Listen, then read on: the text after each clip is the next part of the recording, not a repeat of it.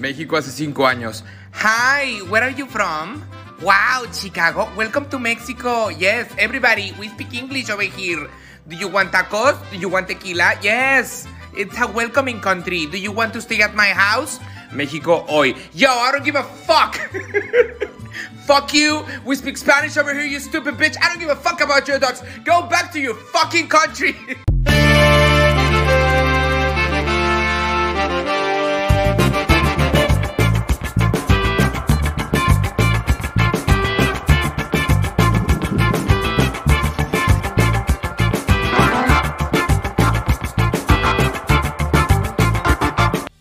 tal amigos? Y sean bienvenidos a esta edición de La Voz del Pueblo MX. Me da mucho gusto, como siempre, saludar a mi estimado Néstor Velázquez. Ya no tienes la voz de Robodo. ¿Qué pasó ahí, Néstor? ¿Cómo sigue esa gargantilla? Eh, oficialmente ya estoy mejor. He pasado por un proceso de dolor de garganta horrible. Perdí la voz hace dos semanas. Una cosa horrible.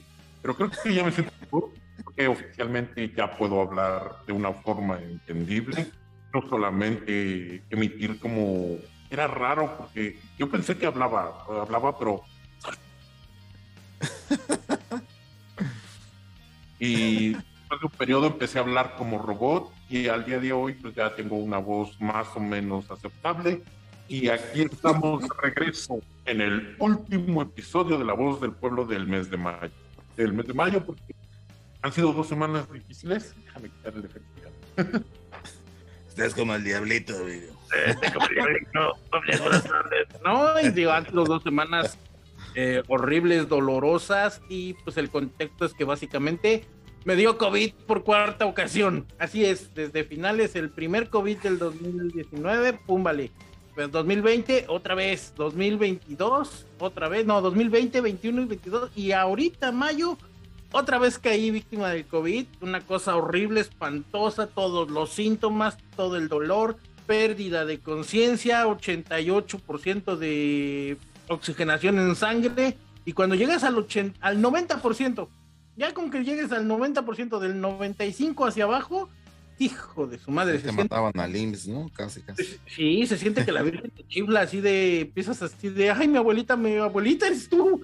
Pues sí, porque eh, la oxigenación en sangre, pues te empieza a faltar el oxígeno en la parte del cerebro, empiezas como a sentirte como, yo digo que es como borracho, porque sí se siente así de, uh, el sueño te pega una cosa ridícula y pierdes la voz y, se, y, y, y lo más que podría yo decirles es como que toda la vía aérea que tendría que llegar el oxígeno o, o, el aire a los pulmones y toda esa parte, se siente adentro como que se seca, se pega y no importa cuánto respires y nada llega.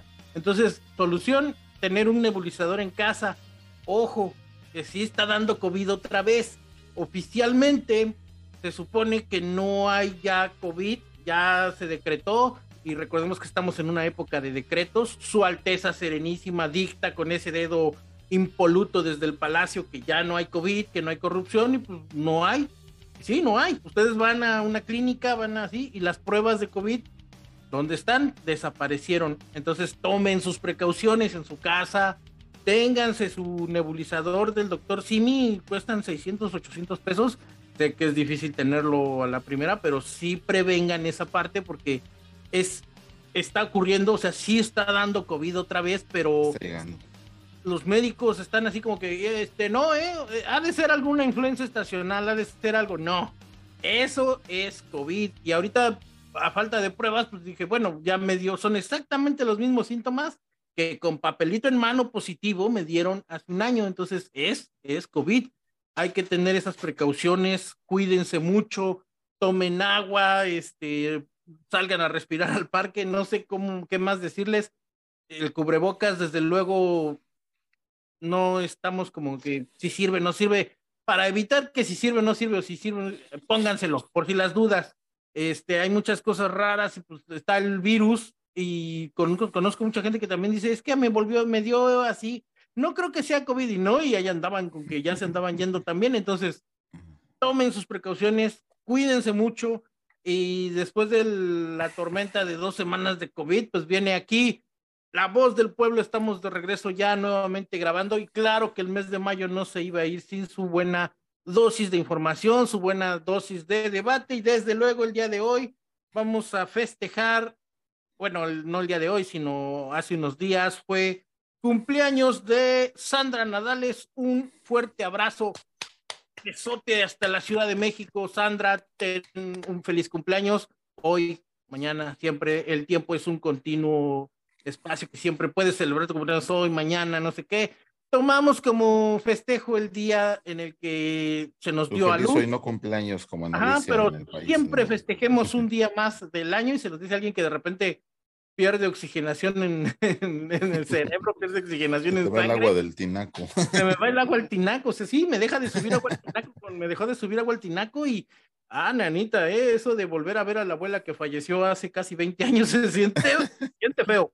Entonces, pónganse sus precauciones, festejen siempre cada día de la semana.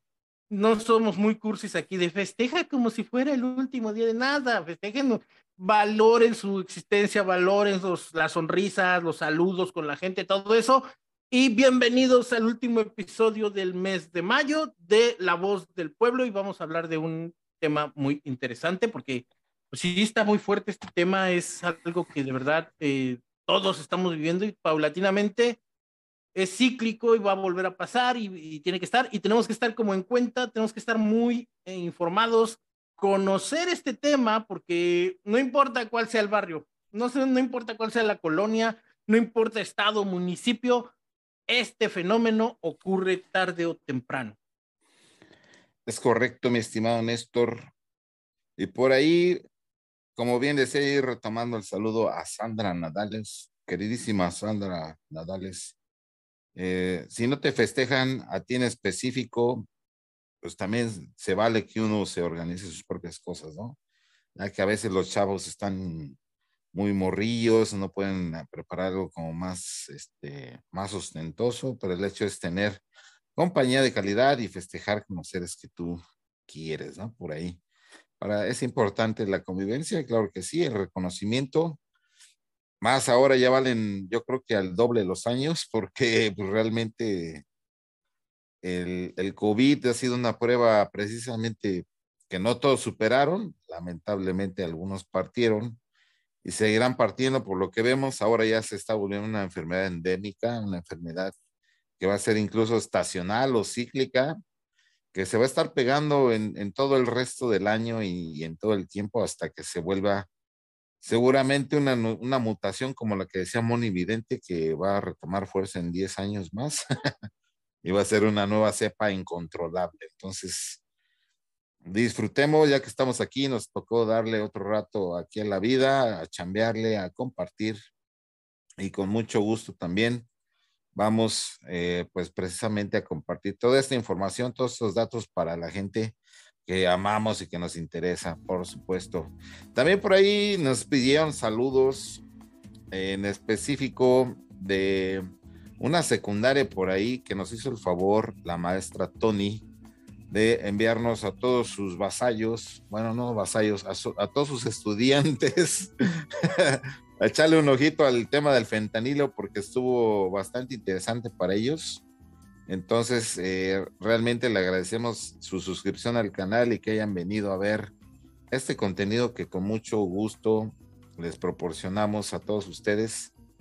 Y, y qué bueno, ¿no? Que lo estén tomando como material didáctico para las secundarias.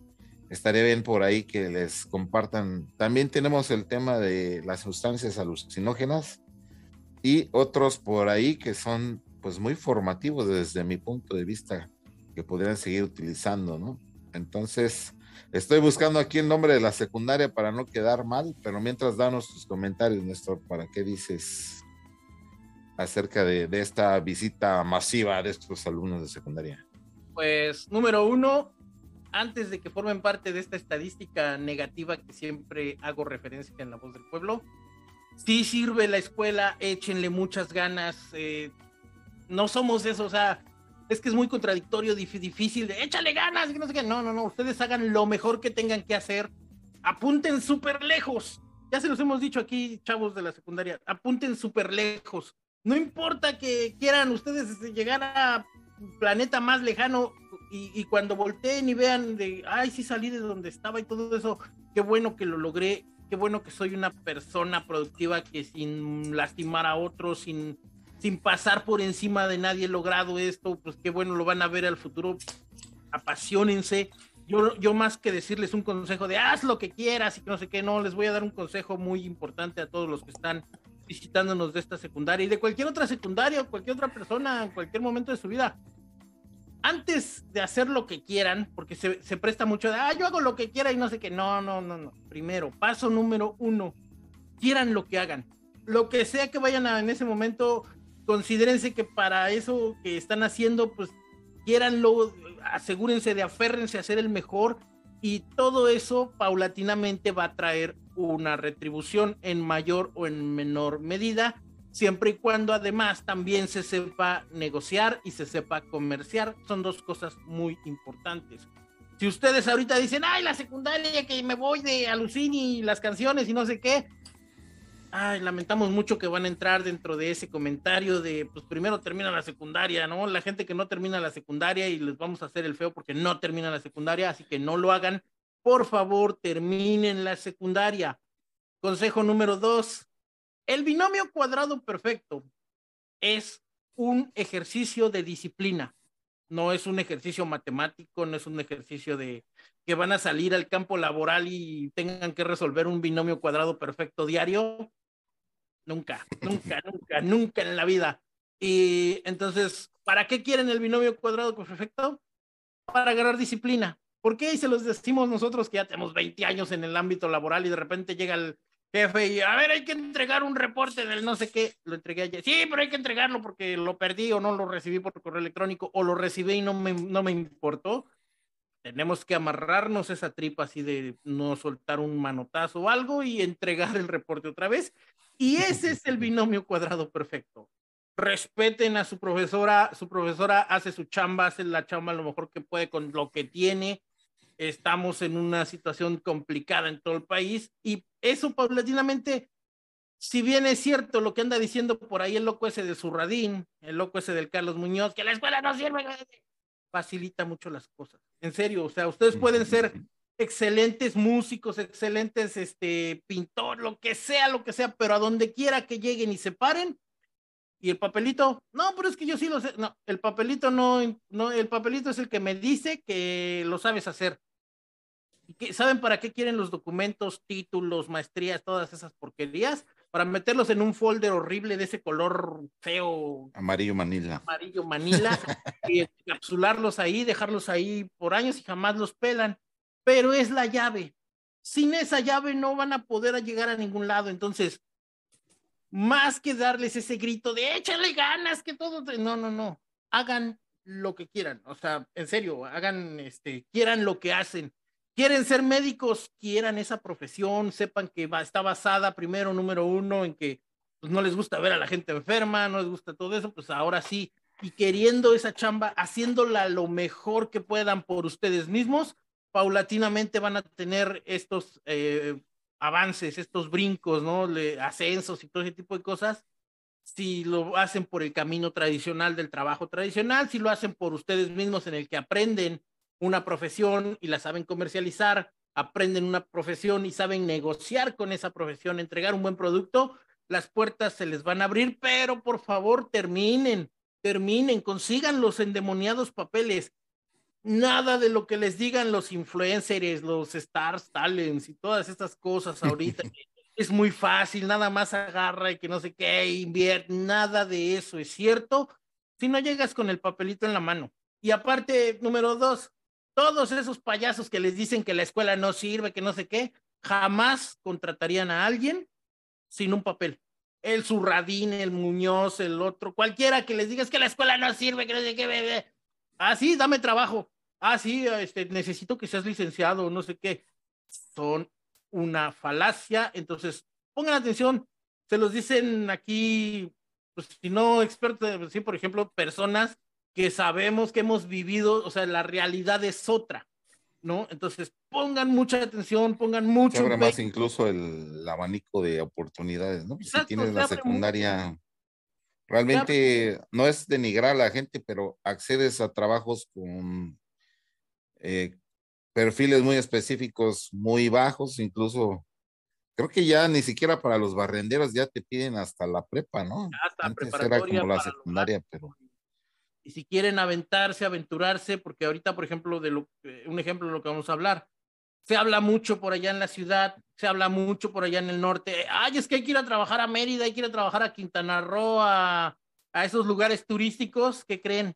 Tienen que traer su bachillerato terminado y por lo menos nivel básico de inglés para andar recogiendo basuritas en las áreas públicas de los parques, de los hoteles, y de los servicios. No se entra nada más así con que quiero trabajar y tengo muchas ganas. No, les piden el papel. Así que amigos de la secundaria que nos están viendo, saludos a la profesora. General José María Morelos y Pavón. Secundaria General José María Morelos. Y Pavón. Comunidad de Buenavista, Santa Rosa, Jauregui y Querétaro.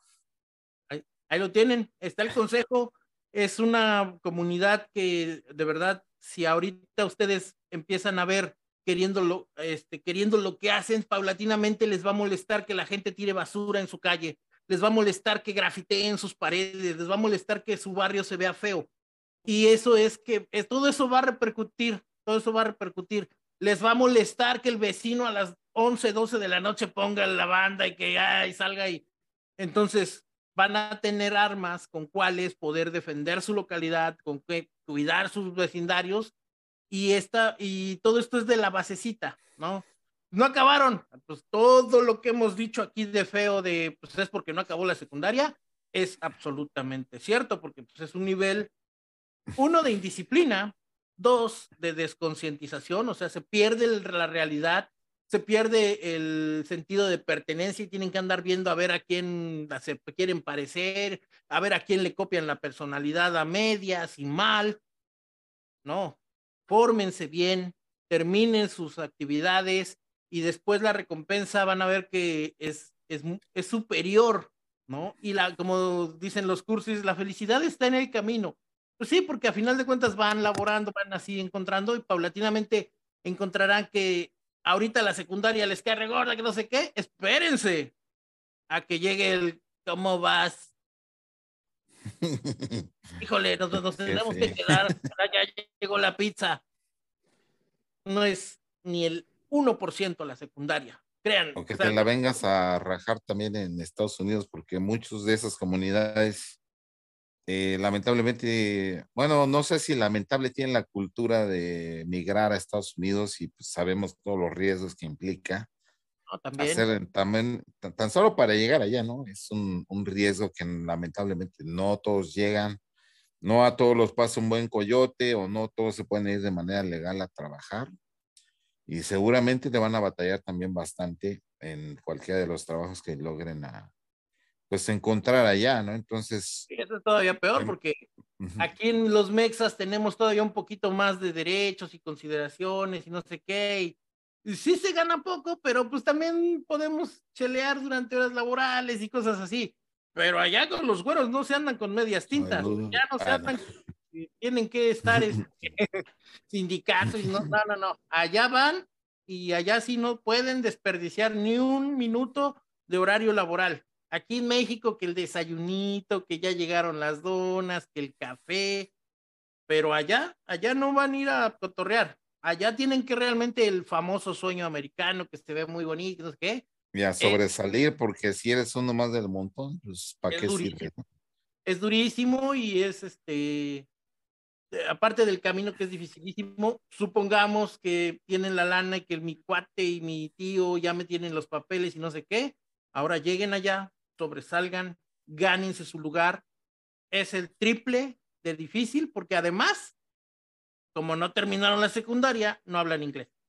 ¿No? Y eso de, ay, aprendo sé qué, es una falacia. No, no hay modo, no hay modo. Entonces. Sí, porque la misma disciplina que requieres para pasar, por ejemplo, una secundaria es para que comprometerte a aprender un nuevo idioma. Si no tienes compromiso, si quieren algo básico como pasar una materia, mucho menos te vas a comprometer a aprender el inglés por porque así lo necesites el día a día. Más bien la vida te va a escupir en la cara, te va a bofetear, te va a decir, ubícate y, y haz esto, ¿no? Porque realmente eh, hay un momento de la vida en el que se empieza a tener a familia, empieza a tener responsabilidades, empiezas a tener gastos o simplemente hay que pagar deudas de que tuviste parete para allá, etcétera. Pues hay que este, empezar a cambiar más bien el chip desde aquí, no necesariamente estando allá, hacer todo lo imposible para estar bien, porque si desde aquí lo puedes hacer bien incluso, hay maneras de vivir bien en México sin necesidad de entrar en cosas turbias sino que simplemente pues, ser un buen profesionista, hacer lo que te gusta, pues, también te va a ayudar en demasía para que puedas eh, pues tener eh, esa calidad de vida que realmente están buscando al final del día toda la gente que se va para allá, ¿no? Ganar los dolaritos, mandar, etcétera. no es de la noche a la mañana, o sea, pues, no. muchos ya conocen que al tío que manda la patineta, que manda los Jordan, que manda los dólares y todo eso, ¿cuántos años lleva ya? Por lo menos lleva 10 años para poder tener esa holgura de comprar una patineta de 100, 150 dólares, esos Jordan de no sé cuánto cuestan los Jordan, vamos a ponerle un número exagerado, 300 dólares, los Jordan Air Force, no sé qué tanta payasada, que todos son iguales, nada más cambia el color medio raro. O sea, todo ese tipo de cosillas que ven en los, en, en comerciales, la televisión, el TikTok, todo eso, lleva años de esfuerzo. No es de la noche a la mañana, no es espontáneo, no es ya le atiné, no, no, no, no. Y no hay otra cosa más que esforzarse, como dice Francesco, de principio a fin. Si van a, terminar esta parte, va a ser algo que les va a facilitar la, primera etapa y si les va a gustar, o sea, digo, créanme que mm, no porque no valoremos el trabajo físico, no valoremos el trabajo de servicios y todo eso, pero en el transcurso del proceso, pues es mucho más sencillo agarrar un trabajito de oficina contestando un call center ocho, siete horas que estar trabajando sobre el sol y todo eso. Y créanme, también tiene sus riesgos. Tiene sus riesgos, ¿no? Morbilidad, este, postración, un montón de cosas. Pero se nota. camaronamiento. exacto, el camaronamiento se vuelve un camarón. Este, pero pues, pasa hasta 20 años después. Sin embargo, si, si van a trabajar de forma física, de forma pesada, el periodo de vida laboral es mucho más corto y es mucho más riesgoso. No digo que no lo hagan, ¿no? O sea, pero si no se esfuerzan de esta forma, a lo mejor ni siquiera tienen el conocimiento de usar herramientas que, por ejemplo, para hacer una mezcla, pues ¿cómo preferirían hacerla? O sea, así abrazo partido con la pala o nomás agarrar un botecito y echárselo una revolvedora con las especificaciones matemáticas de acuerdo al material. y todo eso. Y, ya, no tienen que estar haciendo que la pala, que nada de eso, usar perfectamente una herramienta porque saben usar proporciones y usar un montón de cosas. Es más sencillo. En serio que les abre ya Está más seguro, ¿no? Estaba viendo, más seguro. Estaba viendo un, un, chavo que sube sus shorts en YouTube. De, le llaman allá los ruferos. Son chavos que andan en los, en los techos de los hoteles, de las casas, cambiando todas las tejas y todo eso, pero este cuate bien temerario así sin arnés, se ve que anda trabajando en la mera orillita, así como a 40 metros de altura. Y unos eh, ponían ahí los comentarios, no manches, me dio vértigo nada más de ver este tipo ahí en la orillita. Y, responde un tipo, esa es que tú estás ahí sentadito a dos nalgas, eh, pero esos son hombres trabajando. Y el otro güey le responde, este, son hombres, pero pueden ser hombres muertos y no se cuidan porque aunque sean muy hombres, este, en cualquier descuido, una patinada, te vas para abajo y te moriste, ¿no? Entonces, realmente también habla de las dos conciencias, de unos que piensan que ser macho es no usar la seguridad y los otros que son muy extremistas también que caen en, en, los temas de no querer hacer nada sin la seguridad, eh, digamos, a tope, que debe existir como los dos parámetros, ¿no? Realmente disciplina. Disciplina y simplemente también. De nombre y no sé qué y ando así, pues disciplínate, ponte el arnés, ponte la seguridad. No, es que yo sí puedo. No tuvo la conciencia de la disciplina. Luego las demandas, ¿no? los accidentes. Y pues, ¿crees que una demanda va a proceder si el reglamento dice que debe de tener su seguridad y su arnés y no sé qué? ¿Lo tenía? No pácatelas, no hay compensación, no hay nada. Entonces, eh, ¿qué es otra, qué es otra cosa? No es el resultado más que la disciplina. No porque yo no sea valiente, que no sé qué, no, no, no, no, no. Eh, simplemente para treparte allá dos, tres, este, al, no puedo subir a quitar un nido que dejaron ahí unas palomas en dos, tres metros. No, no, sí se necesita cierto nivel, pero desde luego, si te están dando la herramienta, te están dando los arneses, todo eso para que te protejas y, y tengas la disciplina, pues hacerlo, no pierdes nada, o sea, no te quita ni lo valiente, ni lo machote, ni no sé qué. Sí lo he visto ese cuate y da consejos ahí parecidos a los que damos aquí de chingale y trabaja y no andes porque... no, no, no. Entonces, número uno, no se rindan, peleen hasta con, con, los dientes por eso, por esa calificación. Demuéstrenle a la maestra, a la profesora que sí saben, que sí le están echando este, pues mucho empeño a, esta, a este asunto.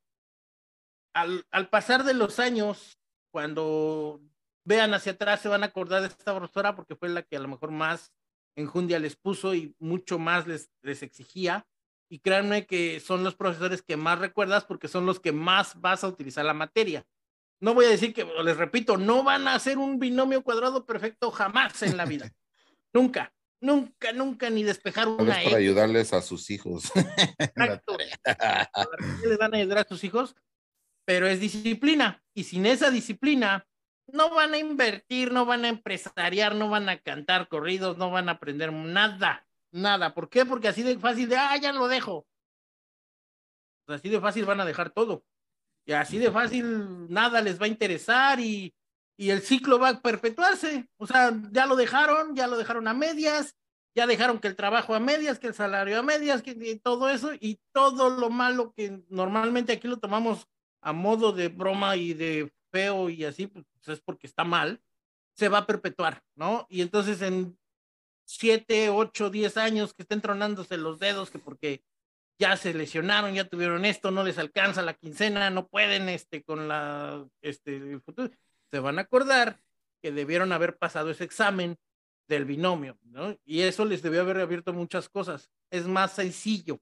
No quiere decir que sea como que la panacea ya con eso lo logro. No, no, no. Es más sencillo, abre más puertas y da ese grado de resistencia. O sea, sí cuesta mucho trabajo lograrlo. Por eso es, por eso siempre decimos aquí en la voz del pueblo, si de, termina la secundaria, por eso, porque cuando termina esa etapa, tus valores, tu conciencia ya quedó asentada. Si no la terminan, si no, pues no les va a importar, o sea, los valores quedan ahí y se van a convertir en el S que siempre, ah, qué tranza, no sé qué, y, y, no les va a importar nada. Y eso es peor porque además corren el riesgo de darle el disgusto a sus familias, de que ya los metieron a la cárcel, ya los lesionaron, y en el peor de los escenarios, pues ya les dieron suelo. No queremos que eso siga perpetuándose, queremos, queremos, recuerden que aquí en La Voz del Pueblo dijimos que nos duele ese futuro, se ve horrible ese futuro de gente que no va a terminar la secundaria, gente que va a tener que perpetuar todo este ciclo tan horrible que sabemos de, en el que hemos estado, pues no lo perpetúen. No por nosotros, nosotros ya cuarentones vamos más para allá que para acá, estamos al borde de comprar una motocicleta, al borde de en cualquier momento, este, no sé qué otra cosa pasa en las crisis de los 40, pero nosotros que nos preocupamos por el futuro, o sea, por no por no para nosotros, a nosotros les digo, salimos y caminamos. Ya viendo mal ahí la llevamos. Exacto, pero el futuro pinta muy feo y pinta peor si Porque no fíjense, a nuestra edad ya nuestro, muchos señores ya tenían dos casas, tres coches, la familia, todos mantenían. Y ahora a nuestra edad, con problemas, estamos pagando la casa de Infonavit, con problemas hicimos ahí un cochecito. Llegamos porque los sueldos realmente no son, no son como antes, ¿no? En umbral, o sea, mucha, mucha banda dice, es que tú ya eres rico, ya la hiciste, que el carro, que el, el micrófono, tu cámara, no. O sea, yo estoy en un umbral de pobreza, pero drástico. Puedo darme el jalón así de, estoy juntando pesitos, pesitos, pesitos, cámara pesitos, pesitos, pesitos, micrófono, y no es a la noche a la mañana. Tardo tres, cuatro meses en comprar algo, pero, pero es por eso. Pues ya con trabajo profesionista, con eh, especializaciones y, y, que certificaciones en programación, software inglés y no sé qué, y aún así a cada rato ando con el, vivo con el miedo de que ya no deja tú de que dejes de ser el jefe, ya te corren. O sea, estás con, estamos así prácticamente puestos esperando la patada. Y eso tampoco está bien. Eh, ¿Qué, otra cosa podríamos hacer? Pues no hay de otra más que seguir trabajando con la mejor de las visiones y pues paulatinamente adquirir otras habilidades y prueba de ello es que hacemos nuestros pininos aquí en La Voz del Pueblo, hacemos otros este proyectos de edición, páginas de internet aparte porque no estamos en un lugar que dijéramos estamos bien ya fijos y asentados. No, no estamos ni confiados. Y somos la primera generación que no va a tener pensión. O sea, ya estamos viendo así de, no hay pensión, ni siquiera sé cómo funciona la Afore, ni siquiera sé si tengo Afore, que es todavía peor. Ahora imagínense, ahora imagínense sin, sin tener esta disciplina de la secundaria, de esta disciplina de las materias, hubiera sido todavía el triple de difícil. O sea, no me imagino yo qué tan difícil pudo haber sido si no hubiera eso. Y mucha gente dice, es que te llevaron que no sé qué, pues no saben lo que es ir a la escuela con hambre. Está feo. O sea, llegar a la escuela y que en lugar de que estar pidiendo que no sé qué, tengas el hambre de, hambre, hambre de madres, ya me dio hambre, ¿no? Sabemos perfectamente que ahorita pues ya no se nota tanto, pero en aquella época andábamos también ahí pintando los huesillos, pero pues era situaciones difíciles, ¿no? Así que sí es complicado, sí es difícil, las realidades muchas veces son, este, no son tan pares unas entre otras, pero si le echamos y corremos lo más que podamos, vamos a llegar un poquito más lejos. Aprendan bien sus materias, aprendan a negociar, aprendan a comercializar y también yo creo que es importante que por ahí eh, aprendan la parte de hacer contactos importantes. Trabajen la parte de la humanidad, los humanismos, todo eso que que muchas veces a los ingenieros nos falla, no tenemos contactos, no tenemos nada. Entonces también aprendan eso y verán que qué bonito se van abriendo los caminos poco a poco. Poco a poco. Nada es de la noche a la mañana, nada es espontáneo, nada, no hay nada. Aunque hoy veamos que estos personajes que ya salieron de la nada, como el peso muerto, peso no sé qué, ese llevaba, lleva por lo menos un año de trabajo de estar haciendo esas cosas alguna agencia de publicidad le vio potencial y lo empujó.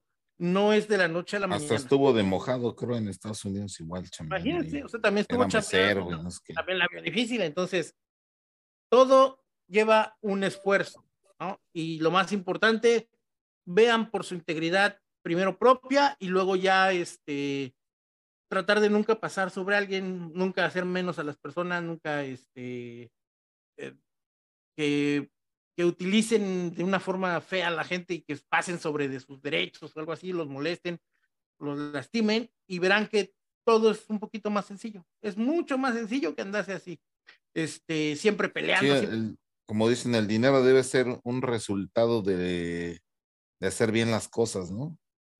Nunca tampoco estar enfocado en dinero, dinero, dinero, dinero, porque eso lejos de, de traerte dinero extrañamente, te trae otras cosas que no, que no quieres. Trae más problemas. Y el dinero no debe de ser el fin. El dinero es un medio para lograr cosas. Es un poquito más, hagan de cuenta que el dinero no es como llegar a un lado, sino es como el camino, ¿no? Y mientras más escaso sea, pues les va a costar más trabajo llegar a otro lado, mientras más estrecho sea poder, así a lo mejor no pasan por ciertos lugares, mientras más este pedregoso sea ir haciendo este camino un poquito más difícil, pero no es el camino, o sea, no es de que sin eso no, o sea, ustedes pueden seguir avanzando en, muchas, en muchos aspectos, sí es mucho más este, fácil, pero si, por ejemplo, dicen, ah, es que solamente me voy a enfocar en el dinero, felicidades, van a hacer un montón de dinero y cuando vean, pues los chamacos, si tienen hijos o si progresaron o lo que sea, pues ya va a llegar el momento en el que no les va a ayudar mucho, ¿eh? O sea, en serio, pues ya va a llegar el momento en el que o lo va a terminar disfrutando alguien más. Ajá, alguien más va a terminar disfrutándolo y resulta ser que ustedes mismos que tanto se esforzaron, que el dinero, el dinero, por solamente acumular el dinero y no se disfruta, no se usa, tienen que andar a salto de mata, tienen que andar viendo que cómo lo esconden, cómo no sé qué. Pues no, ¿para qué? O sea, el chiste es que se pueda canalizar como el medio que es para llegar a sus metas. Que quieren esto, ah, pues, ¿qué necesito? Ah, no es la meta el dinero. Si, si ven que quieren algo y cuesta tanto, la meta no es llegar al el objetivo, no es tener ese dinero para esa cosa, sino el objetivo es tener la cosa. Y cuando vean que logran eso, pues es importante porque ponen un ejemplo muy común los cachones y los que le saben a las finanzas, ¿no? Si quieres algo de 100 pesos, trabaja por mil y ya llegaste a los, pon tú que llegaste a los mil y te puedes comprar lo de 100, que bueno, te quedan 900, rellenas esos mil y sigues avanzando. No porque los mil o eso sean el, el objetivo, sean la meta, no. Es porque eso te va a dar la facilidad de que si canalizas ese dinero a eso, no se lo saques a otra cosa. ¿Quieres unos tenis de 5 mil pesos? Trabaja por unos tenis de 50 mil pesos. ¿Por qué? Porque mientras estás juntando esos 5 mil pesos te vas a enfermar, te va a dar hambre, vas a necesitar pagar el agua, la luz, el teléfono, todo eso, y no vas a llegar ni a los 500. Eso es y luego pierdes de foco, ¿no? Que tienes otros compromisos además de lo que trabajas, o sea, haces todo nada más para eso y lo demás, ¿no? Y ahí vas a tener los compromisos por lograrlo, entonces entendamos esa parte, se los dice alguien que se truenan los dedos a la quincena, así de, ay, ya no llegué, que no sé qué, pero ya tenemos la experiencia de que no es el objetivo llegar a ganar 20 mil pesos al mes, porque pues sí, pues ya están ahí los 20 mil pesos al mes, pero pues y la luz y esto y lo otro, y a la, al, al, final de la quincena pues no hay medio queda para un medio desayuno de McDonald's. sigue siendo difícil. Entonces. sobre todo también yo creo, Néstor, sería capitalizar sus talentos, ¿no? Porque hay gente que va por la vida derrochando su talento en lo que es bueno y nunca gana por lo que hace, ¿no? Hay momentos que sí hay que intercambiar tus, tus talentos, no por dinero, sino por conexiones, por amistad, por otro favor eh, no siempre vas a obtener dinero de, hacer lo que te gusta o, realmente, por ejemplo, a, tu esposa, a tu novia, etcétera, son de las personas que no les deberías de cobrar, ¿no? Por hacer algo que tú sabes hacer. Ándale. Porque hay gente que sí es miserable y hasta a sus esposos se les anda cobrando. Oye, qué ruin, o sea, qué, qué ruin.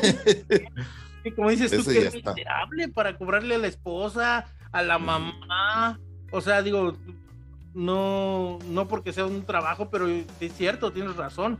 Hay miserables, no sé qué apelativo desgraciado usar. Por pintar la casa le quieren cobrar a la esposa. Güey, ahí mismo vives. O sea, ¿por qué no le.? No sé en qué cabeza cabe eso y así de. Es el mismo dinero que tendría que meter a la casa para hacer eso y le cobran. No, no, no, esto sí está feo. O sea, ya cuando cae en eso debajo, no sé, o sea, es Sí, es, es como dicen luego, favor con favor se paga, ¿no? Entonces, tampoco andar cobrando favores, eh, aunque a veces sí se necesita, pero realmente eh, aprovechar esa capacidad que tiene uno para ciertas cosas, pues eh, también te va a traer dineritos, ¿no? Aquellos chavos que saben, por ejemplo, del inglés, incluso pueden regularizar gente, pueden regularizar en matemáticas o pueden hacer un trazo artístico para un teatro guiñón, o pueden hacer un mural para alguien que se los pidió y ya cobrar una lanita ahí para un rótulo de una tortería, qué sé yo. O sea, todos esos talentos a veces no, no pensamos que puedan dejarnos un dinero, realmente si, si lo sabes capitalizar, pues, eh, pues puedes obtener una lanita de ahí. Obviamente luego no tenemos la experiencia de saber cuánto cobrar, luego malbaratamos el, talento y el trabajo y puede ser que nos va a pasar, pero con el tiempo vamos a saber ya cuánto cobrar y, cuánto vale nuestro trabajo y nuestro tiempo, ¿no?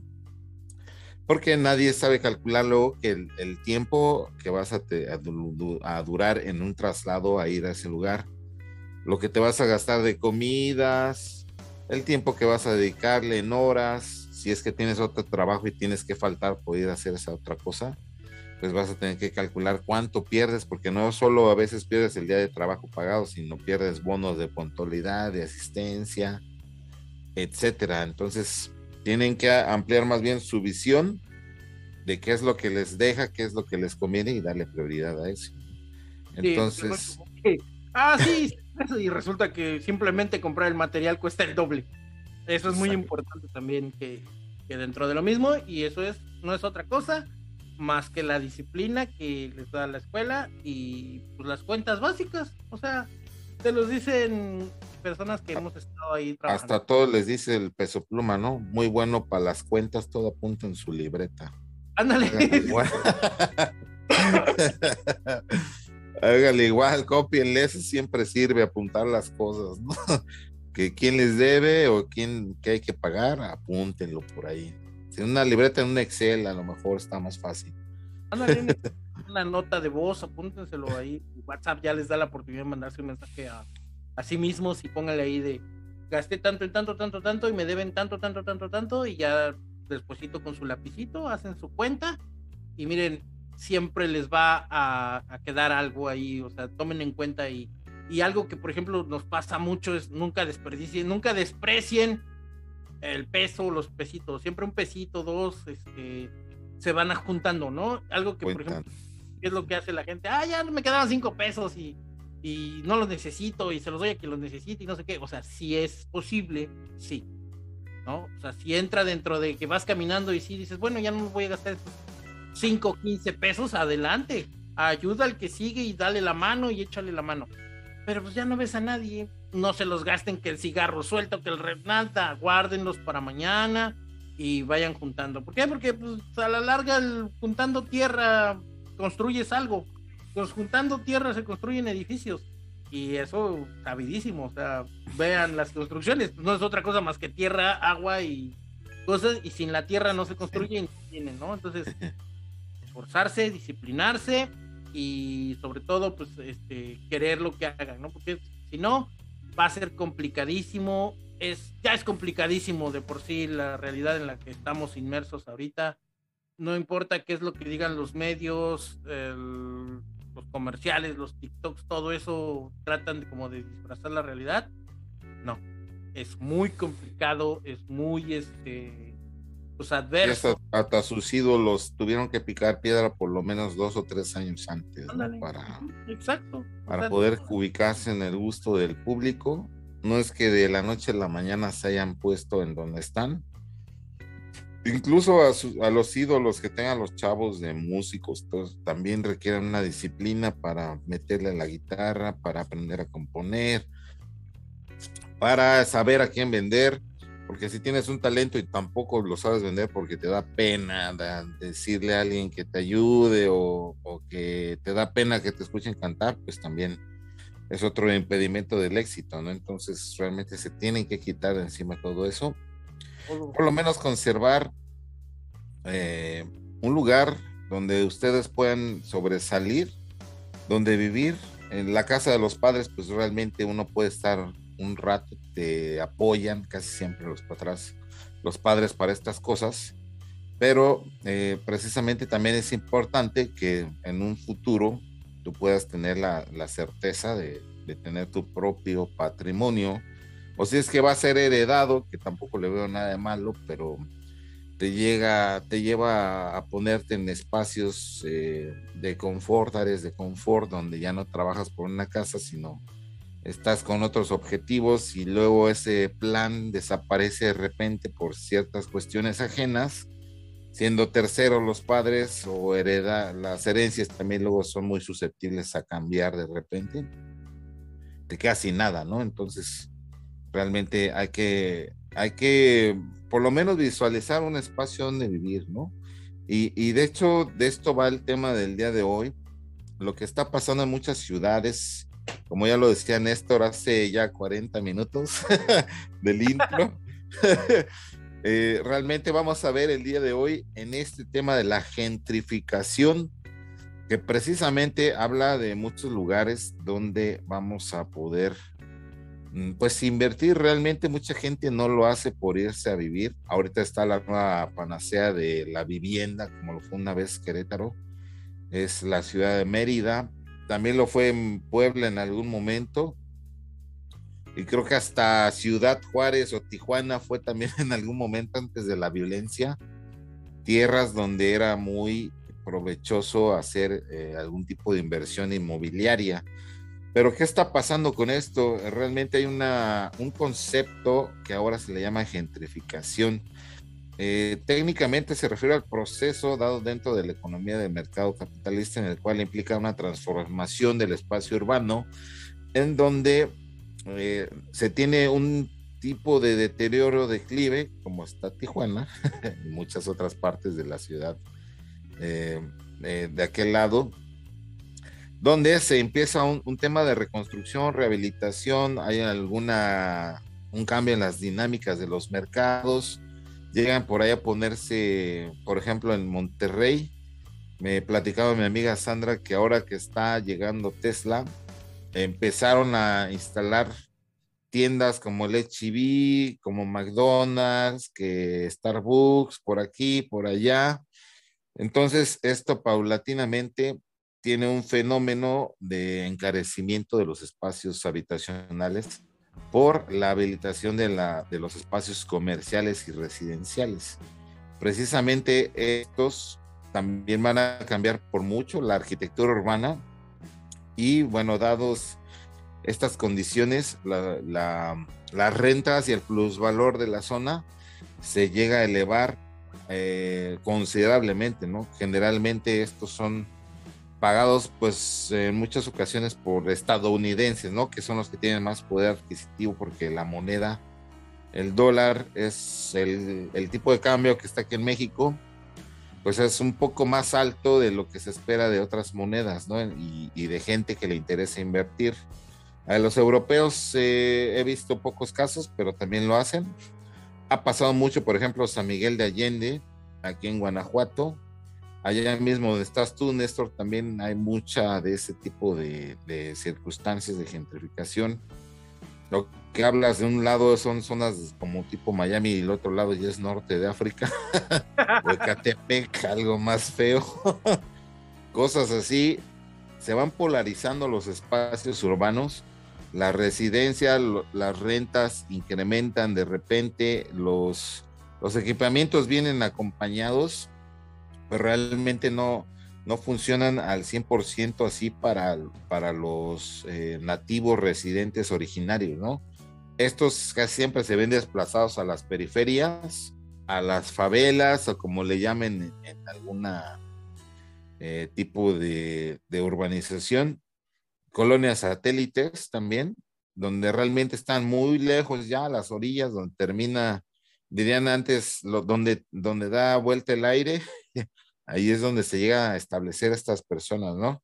Obviamente, hablando de que van a carecer eh, a lo mucho de, de, agua potable, por ejemplo, drenaje y alumbrado eléctrico.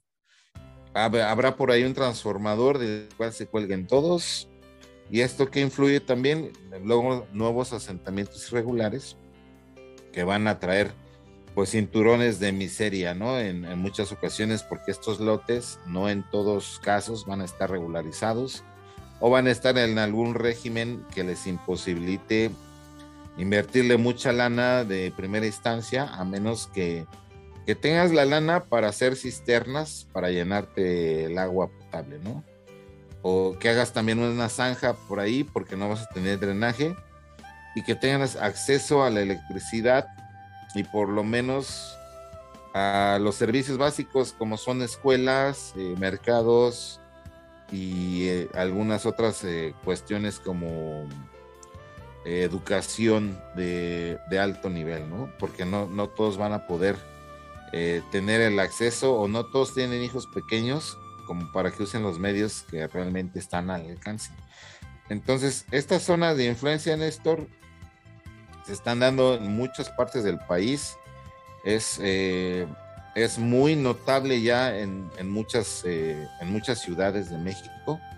Mérida se está diciendo que es, es lo que está pasando por ahí. Hay muchos, incluso en el TikTok, que están poniendo allá a la venta miles de hectáreas en, en Mérida y están llegando por ahí muchos hacer sus ofertas, muchos incluso nada más compran para vacacionar como tú mencionabas y ahí abandonan los inmuebles y esto también hace otro tipo de, de fenómenos que pues realmente también ocasionan un deterioro importante dentro de la imagen urbana. De, cuéntanos por ahí, a ti cómo te va, Néstor, con estos temas, de qué lado, del temas de gentrificación, cómo te ha pegado, se ha evaluado más tu casa, se ha evaluado más tu casa o no te ha convenido, el material subió, qué pasó por ahí para no, sí, subió de precio el material apenas. Yo llegué 10 años, hace 10 años acá, eh, básicamente por cuestiones de depresiones y frustraciones y ya no tengo nada que hacer en la ciudad y no sé qué, y de repente en una de tantas este, caídas de serotonina en el cerebro y cosas así, ya estaba yo viviendo aquí, sin trabajo, sin nada, así, eh, este, pues básicamente a lo que como Dios me diera a entender. El, conforme fui avanzando, pues ya pude que la casa con el Infonavit, que no sé qué, pero como bien dices, en una zona está lejos. ¿Qué digo yo lejos? Hagan de cuenta que el Cancún Centro es el Zócalo y donde yo vivo es el equivalente no sé, Ixtapaluca, 40, 60 kilómetros de lejos de lo que era en aquel entonces el municipio de Cancún. Puerto Morelos hace 10 años todavía era parte del municipio de Benito Juárez, de la ciudad de Cancún. Entonces, cuando llego acá creyendo que, ay, sí, voy a vivir en Cancún, qué bonito, no sé qué, no, sorpresa, hay que usar un transporte que por lo menos es media hora de traslado hacia Cancún. Y ya en Cancún, pues enfréntate a la parte urbana, a la ciudad, a todo eso, y no se vive, ¿no? Entonces, cuando yo empecé como a estudiar la zona, pues eh, la zona donde hoy vivo, aquí Puerto Morelos, era absolutamente selva. No había nada, nada, nada, nada, nada, nada, este, es una selva impenetrable, es una selva hostil, no es de que la selvita y estén los animalitos, los conejitos, no, no, no. Vivir en la parte de la selva, vivir en, esta, en este ambiente, realmente necesitas o estar inconsciente a, lo que llegas o realmente querer hacerlo con toda tu alma, porque realmente es una situación difícil llegar a vivir acá. Entonces, llego y digo, ah, pues sí, ya cuando me empecé a sentar, veo que sí es más barato que vivir en la Ciudad de México. Hace 10 años era más barato, uno o dos pesos que el refresco, más barato la comida, los tacos de cochinita, todo, todo resultaba ser un poquito más barato que en la Ciudad de México. El transporte, el taxi cobraba 25, en aquel entonces cobraba 25 pesos, un aproximado de 4 o 5 kilómetros. O sea, todo, todo era un poquito más este, barato. Y conforme fue avanzando este asunto de que Bienvenido a los nuevos espacios holísticos. Invierte en tu ecomoderno turístico rancho proyecto de inversión. Empezaron a subir los precios. ¿Por qué? Porque no sé en qué perro momento se les ocurre vender en dólares los terrenos, ni siquiera dijeras tú, son terrenos con todos los servicios, este, hay un drenaje profundo, hay un drenaje pues, fluvial, el internet es óptimo, la electricidad no está cada rato con que se va y no se no llega, eh, este, el agua es eh, el agua que no es agua dura ni salina ni nada de eso, no, o sea, la realidad para la península es que es un área sumamente hostil. Ustedes van a ver los comerciales en el TikTok, en el Facebook, en donde sea. Invierte en el paraíso, que no sé qué. No, mentira vivir bajo estas circunstancias es, es muy complicado.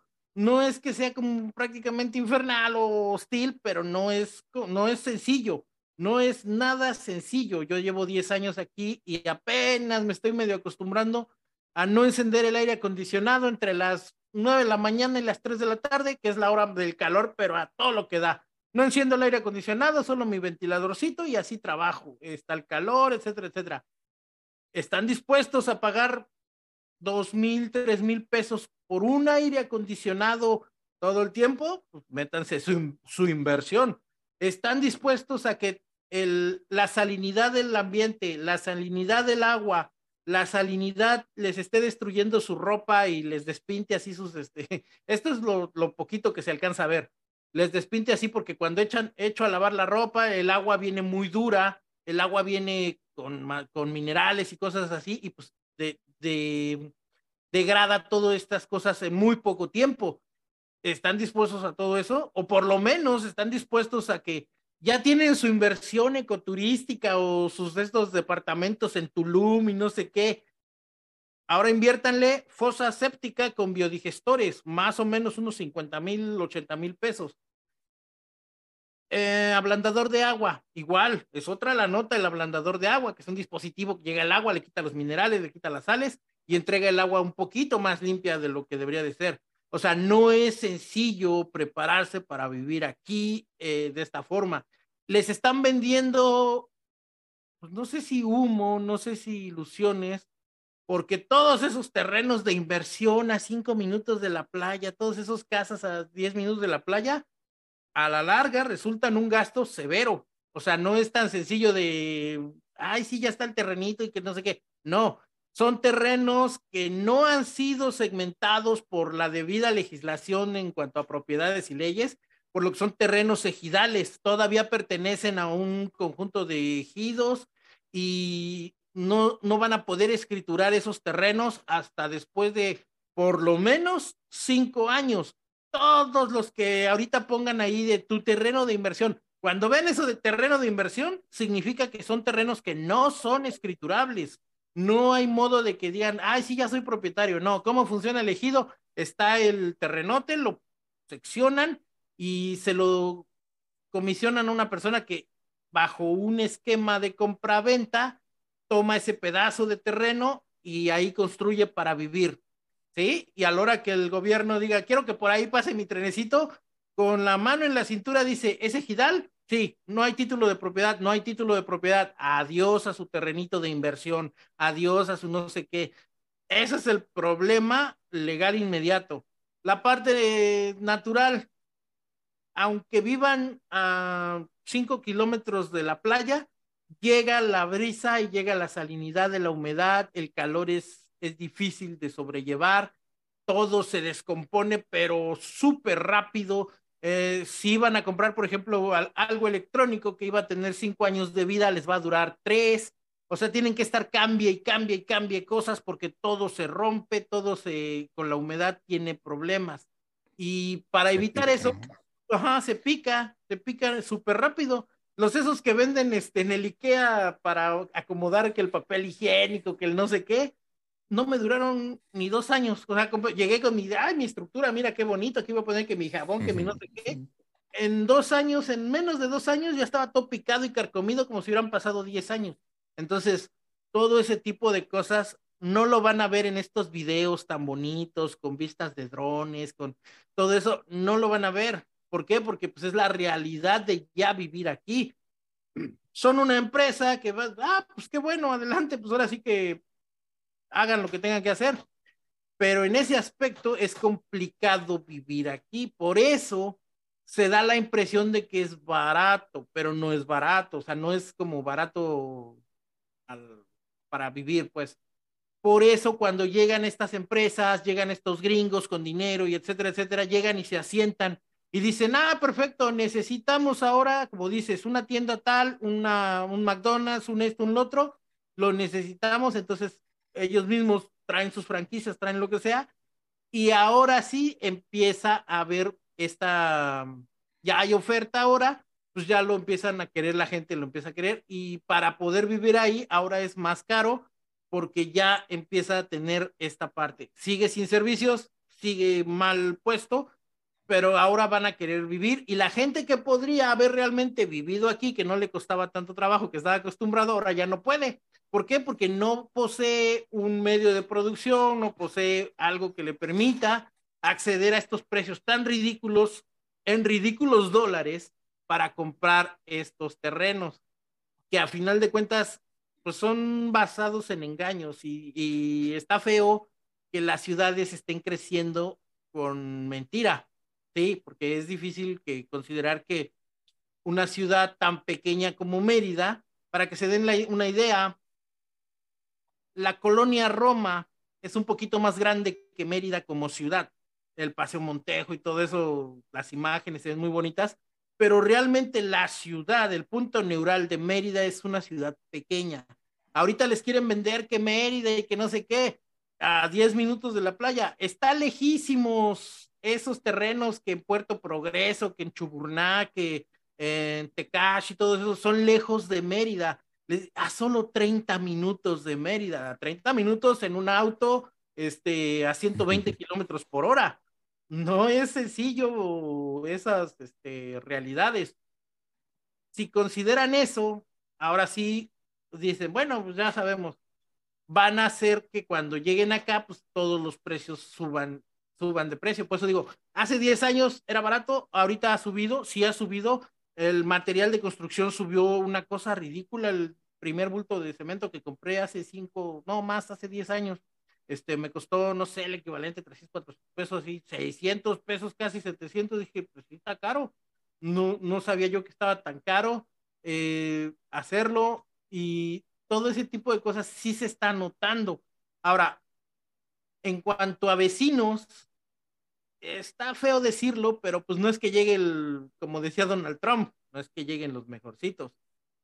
Llegan los que tienen un poquito más de lana y son gente grosera, gente racista, gente que desplaza a la gente local. Hay un loco aquí donde yo vivo en el deportivo rompió la infraestructura del deportivo para meterse con su perro, aun cuando las reglas dicen que están prohibidos entrar los perros, tiene al perro entrenado para que ataque a la gente. Entonces, esa parte, pues es lo que no vemos dentro de la gentrificación, ¿no? Se está desplazando la gente, sí, sí se está desplazando hacia otras zonas en las que los terrenos son un poco más accesibles, hacia adentro de la península, más hacia atrás, pero es, es, porque traen este poder adquisitivo y sí, sí está creciendo.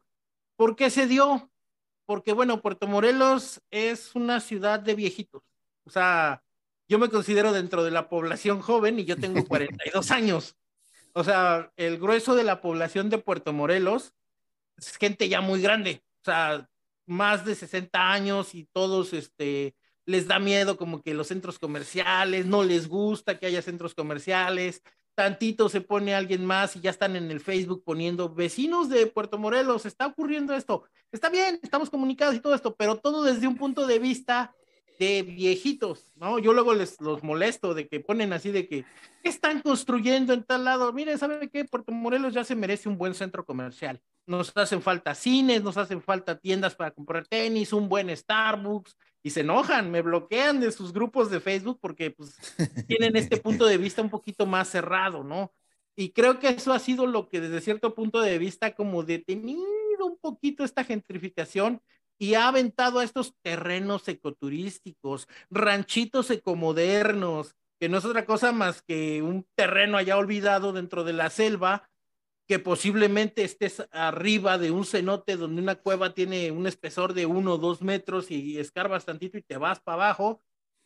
Y eso no lo dicen, ¿no? Los están aventando. Hay que llegar en lancha, ¿no? Ándale, o hay que llegar en lancha. Los están aventando hacia la ruta de los cenotes. Entonces es peligrosísimo que sin servicios de drenaje, sin servicios de cárcamos, de tratamiento de agua y todo ese tipo de cosas, vendan los terrenos allá. ¿Por qué? Porque pues no, ¿cómo van a tratar el agua? No, no hay servicios y se los vuelvo a decir. Ahí mismo, al momento que están haciendo el contrato de compraventa y todo, les hacen firmar un contrato en el que ustedes, al comprar en ese fraccionamiento, al comprar en ese complejo residencial, se obligan a comprar una infraestructura de fosa séptica con biodigestores 50 mil, 80 mil pesos, no sé cuánto cueste. No porque yo haya comprado. Fui, vi en los contratos, le digo, yo no quiero esto. Está muy complicado a 10 años. Y no, pero que ya firme, ya está usted aquí. No lo quiero. Ya leí el contrato, ya leí las condiciones. No me parece. Y se enojan mucho, los, se enojaron mucho los vendedores. A ver, pues sí, tengo mi aguinaldito, quiero dar el enganche de un terreno. No, o sea, simplemente el hecho de que te digan no es escriturable hasta dentro de 10 años que se procede no sé qué registro público, ya es de un foco rojo y todos los terrenos ahorita están bajo ese régimen. Les van a vender a 10 minutos de la playa, a 30 minutos de la playa. Es lejísimos. Aquí es lejísimos. Y si hay tráfico, 30, 30 minutos de la playa se vuelven dos horas. Yo se lo digo, o sea, ir a Cancún a mí me tomaba 30 minutos.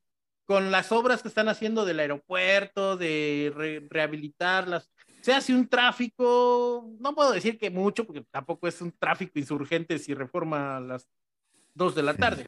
Se hace tráfico, y es pesado. Y de media hora que hacía yo de donde vivo a una playita en Cancún, ahora es hora y media. Entonces, consideren eso. ¿Por qué? Porque pues, es, son, son, son consecuencias, se empieza a sobrepoblar.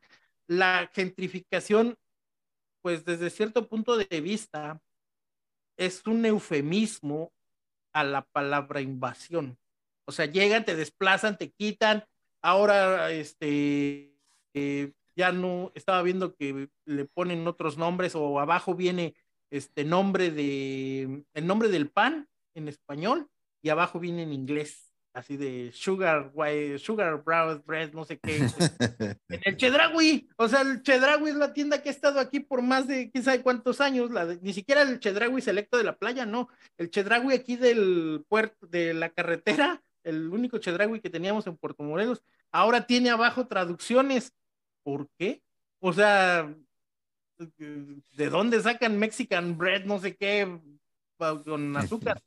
¿Por qué? Porque están empezando, si no se nota como tal el desplazamiento, se nota como que esa falsa integración y está mal, es una invasión como tal. O sea, y, y sí está feo, o sea, ¿por qué? Porque desde ese punto de vista tenemos locos, vecinos locos que salen a pulir el rifle, no desde, no desde el punto de vista de no, no, no, un rifle, una escopeta gringa, salen y la están este, en la calle, así cuando da el fresco en la tarde, dicen los el viento cuaresmeño y el sol, este, da el fresco, salen a, con el arma. Así que, ¿qué quieren demostrar? Y eso no es otra cosa más que un gringo cuello rojo, panza alegre, que ya vino acá con sus dólares de aquí a comprar. ¿Por qué? No sé qué. Lo, eh, es, esa es la parte fea de la gentrificación. La otra parte es que mucha gente se va con la finta voy a vivir de mis rentas. Compraría una casa allá y la rento, ¿sí? ¿Y a qué horas vienen? O sea, es complicadísimo eso de la gente que cree que va a vivir. Las desmantelan todas. Va a vivir de sus rentas. Aquí me tocó. Con el Airbnb les pasaba mucho eso, ¿no? De que según ellos compraban casas y las automatizaban para entrar y salir a los usuarios. Y a la mera hora les empezaban a vaciar las casas y como no están ahí físicamente, Exacto, no, están no hay quien lo revise y pues no tienen como, ¿y ahora qué hacemos? Pues ustedes mismos le dieron, no procede como robo, porque ustedes mismos le dieron las llaves, ustedes mismos le dieron el, el, el permiso. Y eso ocurre, aquí me ha tocado ver que de repente dos, tres de la tarde ya van que con el boiler, que con la escalera, ya le arrancaron todo el cable a la instalación eléctrica para vender el cobre. O sea, hay que tener tantita onda de que no es así y el ochenta y tantos por ciento de la población suena muy horrible, pero no van a vivir de sus rentas si adquieren una casa acá, al contrario, van a perder más recursos, van a perder más dinero de que por estar viniendo una dos semanas de vacaciones, que no sé qué, puede ser que se ahorren el hospedaje, pero pues también tienen que acondicionar la casita, ponerse su aire acondicionado, porque no van a venir a vivir aquí que la mayoría de la gente que cree que va a venir de vacaciones aquí, bajando del avión ya se está arrancando la piel por el calor. Es una cosa ridícula. Entonces, no Tienen es. que fumigar si se les meten bichos. Ah, fumigar. Aparte, aquí no es de que. sí, aquí en Cancún, en la zona, no es de que las cucarachas, porque haya nada. Eh, me ha tocado, por ejemplo, que voy luego a la casa de, de, los vecinos o así, de que no hay nadie. Pase por favor a activar mi luz. Ah, sí, claro. No dejan comida, dejan súper limpio, dejan todo y está la cucaracha así de este tamaño. Hijo madre, ¿por qué? Y se supone que está vacío. Pues porque las cucarachas donde ven ellas les vale, ellas entran y no importa que... Anidan. Ajá, y ellas anidan y, y, y eso tienen que considerarlo. Cuando yo llegué acá y me entré a la casa así de, ¿por qué hay cucarachas? Ah, es que aquí es normal y no es este no son cucarachas moribundas, así como en el DF que sales y salen todas. No, no, no. Son cucarachas de este tamaño que vuelan, se meten a las tortas y saben raro. Pero bueno, es, ya hemos hablado de esto, ¿no? Entonces, la gentrificación desplaza. ¿Por qué? Porque da esta impresión de que como ya viene gente con más recursos, ya se produce más en esta zona, ya no es lo mismo a la gente que podría necesitar un empleo o que no pueda pagar esto. ¿No? Y pues, ¿qué pasa? Púmbale, me los desplazan para afuera, como bien dices, a los, hacia las partes periféricas de las ciudades, ¿Por qué? Porque allá es más barato. ¿Por qué es más barato? Porque no hay eh, servicios. Servicios. Y cuando esta población que hoy en día llega a gentrificar esta zona envejezca, pues tampoco también los servicios van envejeciendo. No crean que los servicios que ahorita podríamos ver como parques, eh, drenaje y todo eso van a estar siempre óptimos. No, se van a ir deteriorando también. Y conforme se vayan deteriorando, no haya gente que vea los parques, todo eso se va a ir pues, degenerando en cosas feas. La gente, los chamacos van a ir creciendo, van a ir agarrando malas mañas y pues otra vez, este barrio tan bonito que se veía todo gentrificado y no sé qué, pues ahora otra vez vuelve otra, a, ser, a ser feo. Y como aquí ya cumplió su ciclo de vida después de 20, 30 años, pues ahora viene esta otra colonia en donde ocurrió un ejemplo así súper que vivimos, Ciudad Nezahualcóyotl, ¿no? Ciudad Nezahualcóyotl, hace 40, 50 años que lo da hacer, que no sé qué, llegaba la gente, ¿y cuánto cuesta el terreno? No, pues que baratísimo en aquella época, porque era... Cinco pesos al metro. no sé, ¿no? Y, y, llegaba la gente, se eh, planeaba, ponía las calles y se empezó a construir Ciudad Neza. Pasó el proceso de la nada empezó la gente que no hay recursos, que no sé qué, se iban a robar y no sé qué, y, pues lamentablemente se creció con ese estigma de ser una ciudad peligrosa. Y conforme fue progresando, es increíble cómo Ciudad Neza la ves desde el Google Maps o desde el satélite hacia arriba y se ve tan ordenado, cuadrito por cuadrito y súper densa la población y todo eso y ahora ves, y las rentas están, ¿qué? 8 mil pesos, 10 mil pesos. Y todo fue así como especulación, ¿eh? No es que hayan urbanistas en esa, en esa planificación de esa, ¿eh? sino que fue así. Los mismos vecinos eran los que trazaban y aquí, y no es de que no, no es de que haya habido un urbanista que lo trazara y esta es la zona comercial y esta es la zona industrial y esta es, no, no, no, no, esa zona fue, eso ha sido cíclico, ¿no? Pasó por un periodo en el que era peligroso, era la ciudad y que no sé qué, y que luego era la ciudad dormitorio porque pues toda la gente se iba a trabajar al Distrito Federal y tardaba dos horas en llegar a su trabajo y regresaba y solamente llegaba a dormir a su, a su casa y otra vez lo mismo el ciclo.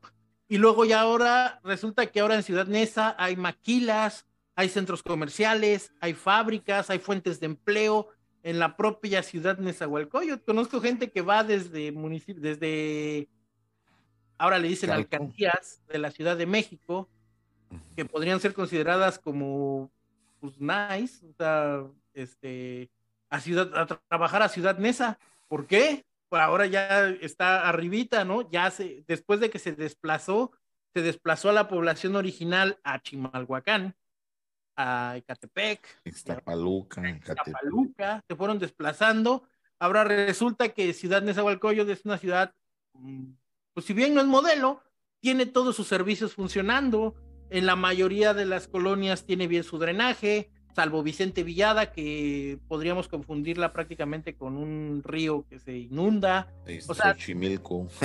es una extensión de Xochimilco. Entonces, es cíclica la, la, la parte, pero es, está mal que desplacen a la población y bajo el criterio los caseros o los dueños de que, ah, es que como ya le cobro más, eso ha desplazado a toda la población y ha dejado sin oportunidades de que estén cerca de sus fuentes de empleo la mayoría de las personas. Ahora, la mayoría de las personas que vivían ahí se tienen que ir a sus fuentes de empleo. Bueno, tienen que llegar a sus fuentes de empleo desde una distancia de una, dos horas de desplazamiento. Hasta ojo de agua se va.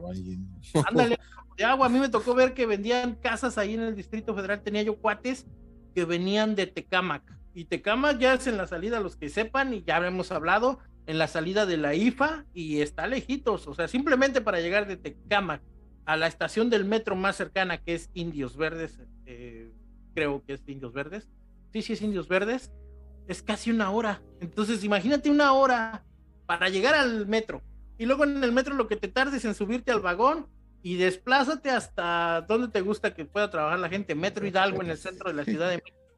Estamos hablando que son por lo menos dos horas. ¿Por qué? Porque no hay una forma decente o sencilla de vivir cerca.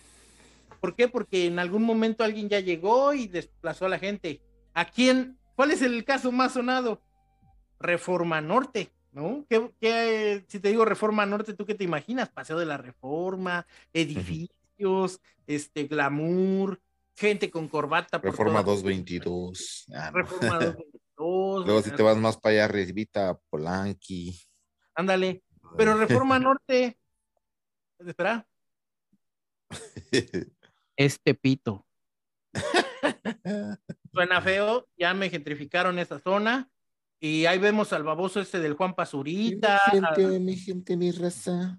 Ándale, soy mi rey, a todos esos agarrando sus tours como si fuera un safari, Tepito. Y van y ahora ya resulta que Reforma Norte es una zona de departamentos holísticos, urbanos, orgánicos, integrados al ambiente de no sé qué. ¿Por qué?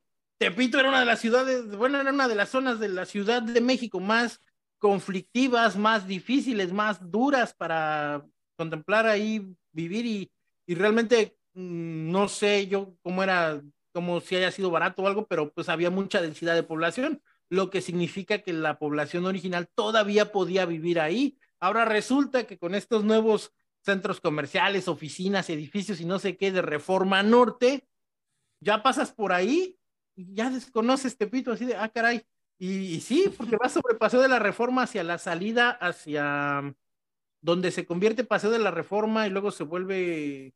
Ay, ¿cómo se llama? Eje 3. tres norte, hacia el eje 3 norte y luego se vuelve calzada de los misterios hacia el norte. Ahora resulta que ya no existe la lagunilla, ya no hay tianguis, ya no está el tianguis ese que se hacía casi diario, ya no están las chácharas ni las ni las este cabezas de muñeca que se ponían ahí a vender todos los fines de semana, porque ahora Reforma Norte es un espacio holístico de no sé qué, pues adelantito del metro Garibaldi, adelantito del metro Lagunilla, de todas esas zonas, ya desplazaron a la población. También estaba el Zócalo así, ¿no? Era de los más, eh, ah, de las zonas más peligrosas, ahorita ya es de las zonas más fifís. Ahora bien fifí el Zócalo, digo, tenemos ahí Tacos de 30 pesos cada uno, antes eran de a 5. Antes eran de a 5, de a 10. Y es, es ridículo que haya sido por esta creencia de que llega, llegó, es que no sé cómo decirlo, como que el hecho de que tengan más recursos ahora los hacen pensar que es mejor gente. Incluso Tepito ya no es como, bueno, ya tiene mucho que no voy, la verdad, pero cuando empezó a hacer un cambio de los puestos de las camisas de fútbol, soccer, hacer micheladas todos los días, ¿no? Y todos los días hay peda y todos los días hay... Es como una este, especie de antro gigante. Yo por ahí es como un antro gigante. La vez que fui, me traje mi licuachela, entonces es, es el, es, no es otra cosa más que este fenómeno del cambio. ¿Por qué? Porque pues ahora resulta que pasó de ser un área comercial, ahora es un área de, pues, de fiesta, de empedar, y no es de otra cosa más que como a toda esta gente les hizo, ay, qué curiosito es que ahí en plena vía pública están tomando. Pues es eso, o sea, es querer blanquear la situación, querer eh, dar esta falsa ilusión de que ha mejorado, de que no sé qué, pero pues miren, si ustedes van a gentrificar una zona, si ustedes van a comprarse que su terreno holístico, su departamento comercial que pueden rentar y no sé qué, consideren algo y consideren algo muy serio. Sigue siendo México. Y está muy feo decirlo, está muy feo que les escuche, pero pues no va a haber un cambio en los servicios, no va a haber un cambio, vamos, a menos que les ofrezcan planta de electricidad continua las 24 horas contra picos y supresores de la Compañía Federal de Electricidad, eh, ablandador de agua, purificador de agua, eh, biodigestor universal y no sé qué para que los tratamientos, en ese caso, pues ya, ¿no? Qué bueno, y además qué bueno que lo tienen, pero no va a pasar. Otro ejemplo, Santa Fe. Santa Fe en la Ciudad de México es una cosa horrible. Todavía hasta hace un año que tuve que la necesidad de ir. Es una cosa horrible. Llegas a las 8, 9 de la mañana y huele a orines ¿por qué huele a Es una ciudad tan moderna, Santa Fe, un, un, área que es tan este, cosmopolita y no sé qué tanto te venden de Santa Fe? Está horrible. Quiere decir que los servicios de drenaje, los servicios de saneamiento son deficientes. Y eso salió en las noticias hace uno o dos años, que no tienen hacia dónde echar el drenaje. Los cárcamos de recuperación de agua y todo eso de Tacubaya les negaron el acceso a la zona de la delegación Álvaro Obregón y se tuvieron que quedar ahora sí que con su propia porquería ahí en Santa Fe. Y cuando van saliendo el solecito que va calentando ese vaporcillo, la zona de Santa Fe, ni siquiera dijeras tú el centro comercial que ya huele feo, todo donde están los edificios tan bonitos de la avenida Santa Fe, que es la que está atrás del centro comercial, es un olor horrible a orines y, está feo, ¿por qué? Porque quiere decir que la parte de sanear, la parte de los servicios no está siendo óptima por parte de quien le toca, que es la, los servicios de la ciudad. Ahora imagínense todo eso mezclado con corrupción, mezclado con el interés este ridículo que tienen todos los políticos de brincarse al siguiente puesto en la siguiente elección, pues obviamente van a dejar descuidado todos los servicios. Ahorita se quedan con la finta, se van con la finta de Mérida es la ciudad más segura. ¿Sí? ¿A qué precio? No puedes este, en Mérida andar como que paseando así, porque la policía no es que sea estricta. Son ignorantes, son prepotentes, son este, pues creen que son como los jefes máximos y no sé qué. Y, y, y, las esas revisiones de rutina son casi obligatorias. Entonces, no es que Mérida sea una ciudad segura por los ciudadanos en sí, sino porque pues dentro de los mismos policías ejercen prácticas muy nocivas, entonces está feo ser Mérida. Eh, en ese aspecto, no es que sea la ciudad más segura, es más segura, ¿por qué? Porque pues entre las, salgan en Mérida entre las 11 de la mañana y las 3 de la tarde con el sol, con sensación térmica de 40 grados, con humedad al 90%, es, es prácticamente para querer arrancarse la piel. No es sencillo vivir en Mérida. Entonces, consideren eso. ¿Se va a gentrificar? Pues sí, lamentablemente. ¿No tiene servicios? No, no tiene servicios. Que hay un Costco. Lo están vendiendo como una. Mira, dice literalmente vivir en Yucatán, Mérida, la capital de los negocios del sureste mexicano. Eh, donde supuestamente ahorita las rentas y los las inversiones van desde los 2.500 pesos hasta los 15.000. Están vendiendo mucho su country club de golf, Yucatán, con 18 hoyos también. O sea, este, sí, va a haber jale, va a haber gente, obviamente, que requiera todo ese tipo de, de gente de servicio que regularmente opera estos lugares como hoteles, clubes, etcétera, etcétera. Según aquí dicen que ofrecen cuestiones para calidad de vida de profesionistas y que es un lugar muy importante para que la gente con profesiones pueda llegar a, vivir por, por ser mano de obra calificada pero realmente yo creo que pasará igual que en Querétaro. Querétaro tiene ese mito, ¿no? De que se vive bien y que es una ciudad muy cara, pero realmente eh, hay mucho trabajo, sí, pero son para este tipo de perfiles, gente de servicio, gente que, que hace eh, posible que operen cosas para unos pocos terceros que tienen la posibilidad de pagar esos servicios, ¿no? Entonces está el punto realmente. Esa gente tiene que vivir lejos. Tienen que, tienen que, ahorita les venden esa inversión, no sé qué, para, eh, para ir a trabajar al campo de golf. O sea, está feo que va a ser un trabajo de servicios, un trabajo de ocho horas de lunes a sábado. Y además van a tener que vivir a una hora.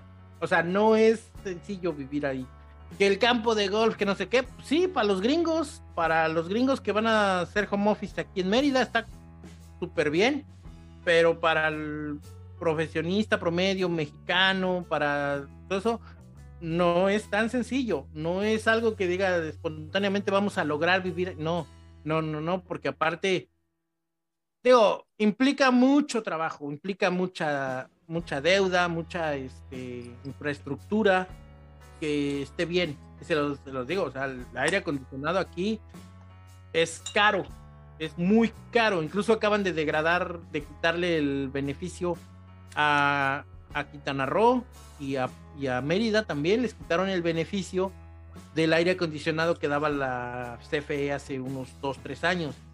Teníamos hasta 30, hasta 31 grados promedio de, de temperatura para hacer este que el aire El acondicionado, uso, fuera- ajá, el uso fuera una necesidad y que pues dijéramos, ah, sí, pueden usar aire acondicionado y libremente, y ahora no. Después de un año para acá, el aire acondicionado subió, pero así, se volvió loco. Dije, ¿qué hora que rompí? ¿No? Pues resulta que el mismo tiempo de aire acondicionado cuesta el doble que hace dos años. Hace dos años pagaba yo con el aire acondicionado prendido de, de las 9 de la mañana hasta las 2, 3 de la tarde. Llegaba a 1500, 1600 el aire acondicionado y ahora sorpresa y ni siquiera menos porque se me descompuso mi aire acondicionado casi un mes y veo 1900 pesos, pero ¿por qué? Porque no lo usado, no sé qué, pues no es otra cosa más que quitaron el subsidio al aire acondicionado. Había un subsidio que te permitía hacer un poquito más barato para el aire acondicionado y ahora ya no está. Entonces, consideren eso. Si es para vivir, luego, para vacacionar, ahora otro punto, vacacionar. Híjole, está difícil, porque el hecho de que se construyan estos edificios, el hecho de que se construyan estos campos de golf, el hecho de que existan estos, implica deforestación, implica destrucción, implica que ustedes van a ir ahí en sus vacaciones holísticas y no sé qué, corriendo con sus iPods, AirPods en las orejas y van ahí, de repente van a ver un, una iguana atropellada, un tlacuache atropellado, un mapache envenenado porque le molesta a la gente que haya fauna eh, en las zonas, eh, aves a medio mordisquear por las mascotas de la gente que ya vive ahí, por los gatos. Entonces, que dijeras tú, van, vienen a la panacea al centro de la naturaleza, al paraíso, nah, tampoco. O sea, sí es muy bonito y todo lo que quieras, que cuando tienes suerte y ves un animalito vivo que está comiendo lo que sea, y es, dices, bueno, está bien, ¿no? O sea, hasta ahí dices sí, pero ya cuando lo ves en la realidad, dices, ay, ya atropellaron una iguana, ya atropellaron un mapache, ya atropellaron un tlacuache, un cereque, animalitos que mmm, tuvieron que pasar por este proceso de destrucción para que estén ahí y ustedes puedan tener sus vacaciones, imagínense cómo van a estar esas vacaciones. Es que el mar turquesa, mentira, el mar turquesa solamente es de finales de octubre a mediados de marzo. Hoy hay sargazo hasta acá arriba de sargazo. El mar turquesa se vuelve café, así Cafezoso. como cafezoso, horrible, una cosa espantosa. Al canal de la compañía de ahí de Santa Elena, ¿no? Ándale, el, el, el, sargazo se pudre, tiene un olor muy característico como a huevo podrido, una cosa horrible. Eh, municipios como Tulum no atienden el arribo del sargazo, entonces esos que les venden ahorita que el Tulum con el mar turquesa y no sé qué, es una mentira, es prácticamente un fiasco. O sea, ustedes llegan ahí creyendo que van a llegar a Tulum ahí prácticamente a ser vecinos de los vestigios maya. No es cierto, van a llegar a vivir del otro lado de la carretera federal, donde se está devastando la selva, donde se está este, improvisando, porque no es otra palabra más que improvisar estos este, complejos habitacionales. ¿Quién vi que la Mar Bárbara del Regil andaba vendiendo unos terrenos en medio de la nada, sin servicios públicos, la iluminación y todo corre por cuenta de los que compren ahí? O sea, y, y, si lo van a rentar para las vacaciones y ustedes quieren ir de vacaciones a esos lugares, consideren que el sargazo va a estar a todo lo que da en Tulum. Hay delincuencia, sí, sí hay delincuencia, hay mucho este, tráfico de drogas, mucho... Eh, ¿Por qué? Porque vienen los gringos y los gringos eso vienen. A eso han venido siempre a Cancún, a Quintana Roo, todo eso. A que la fiesta, que la fiesta latina y el margarita y todo eso a eso viene.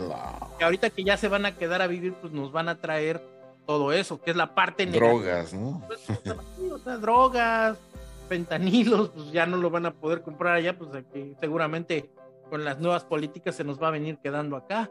Y no dudes que en cosa de 5 o 6 años también la epidemia que tienen ahorita los, los güeros nos empiece a pegar acá. Y peor porque pues además de todo eso, ya, ya teníamos bastantes problemas no sé por qué importamos ahora problemas gringos de, con adictos gringos, pues ya teníamos de esos aquí en México. Ahora duplícalo con este tipo de. Y ahora armados. Ándale. Y ahora armados, porque para esta bola de locos es normal traer un arma y está todavía peor, ¿no? Entonces, no es algo que sea como que, ay, sí, celebremos la gentrificación. Andaba viendo a la, esa Claudia Sheinbaum que eh, daba la bienvenida a los nómadas digitales y no sé qué. ¿Cuáles nómadas digitales? Son gente que viene a invadir prácticamente y la gentrificación está latente. y van a votar a gente y van a sacar a un montón de gente de, la, de sus áreas donde están viviendo, porque ahora pues, las rentas, y aquí la falacia es que los caseros creen que pues si pueden pagar 50 mil pesos los van a pagar y que no sé qué, pues no, nada más van a estar, nada más va a ser, nada más va a ser cíclico y va a ser temporal. Cuando ese gringo cumpla su periodo de vida, cumple, se muera o lo que sea, a ver quién les vuelve a pagar 50 mil pesos en un periodo, ¿no?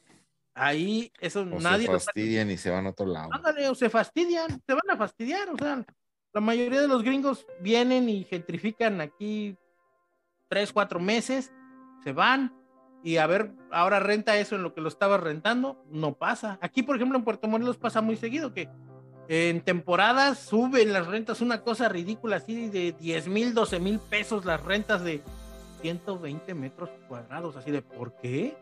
Sin aire acondicionado, sin electricidad, sin internet, sin...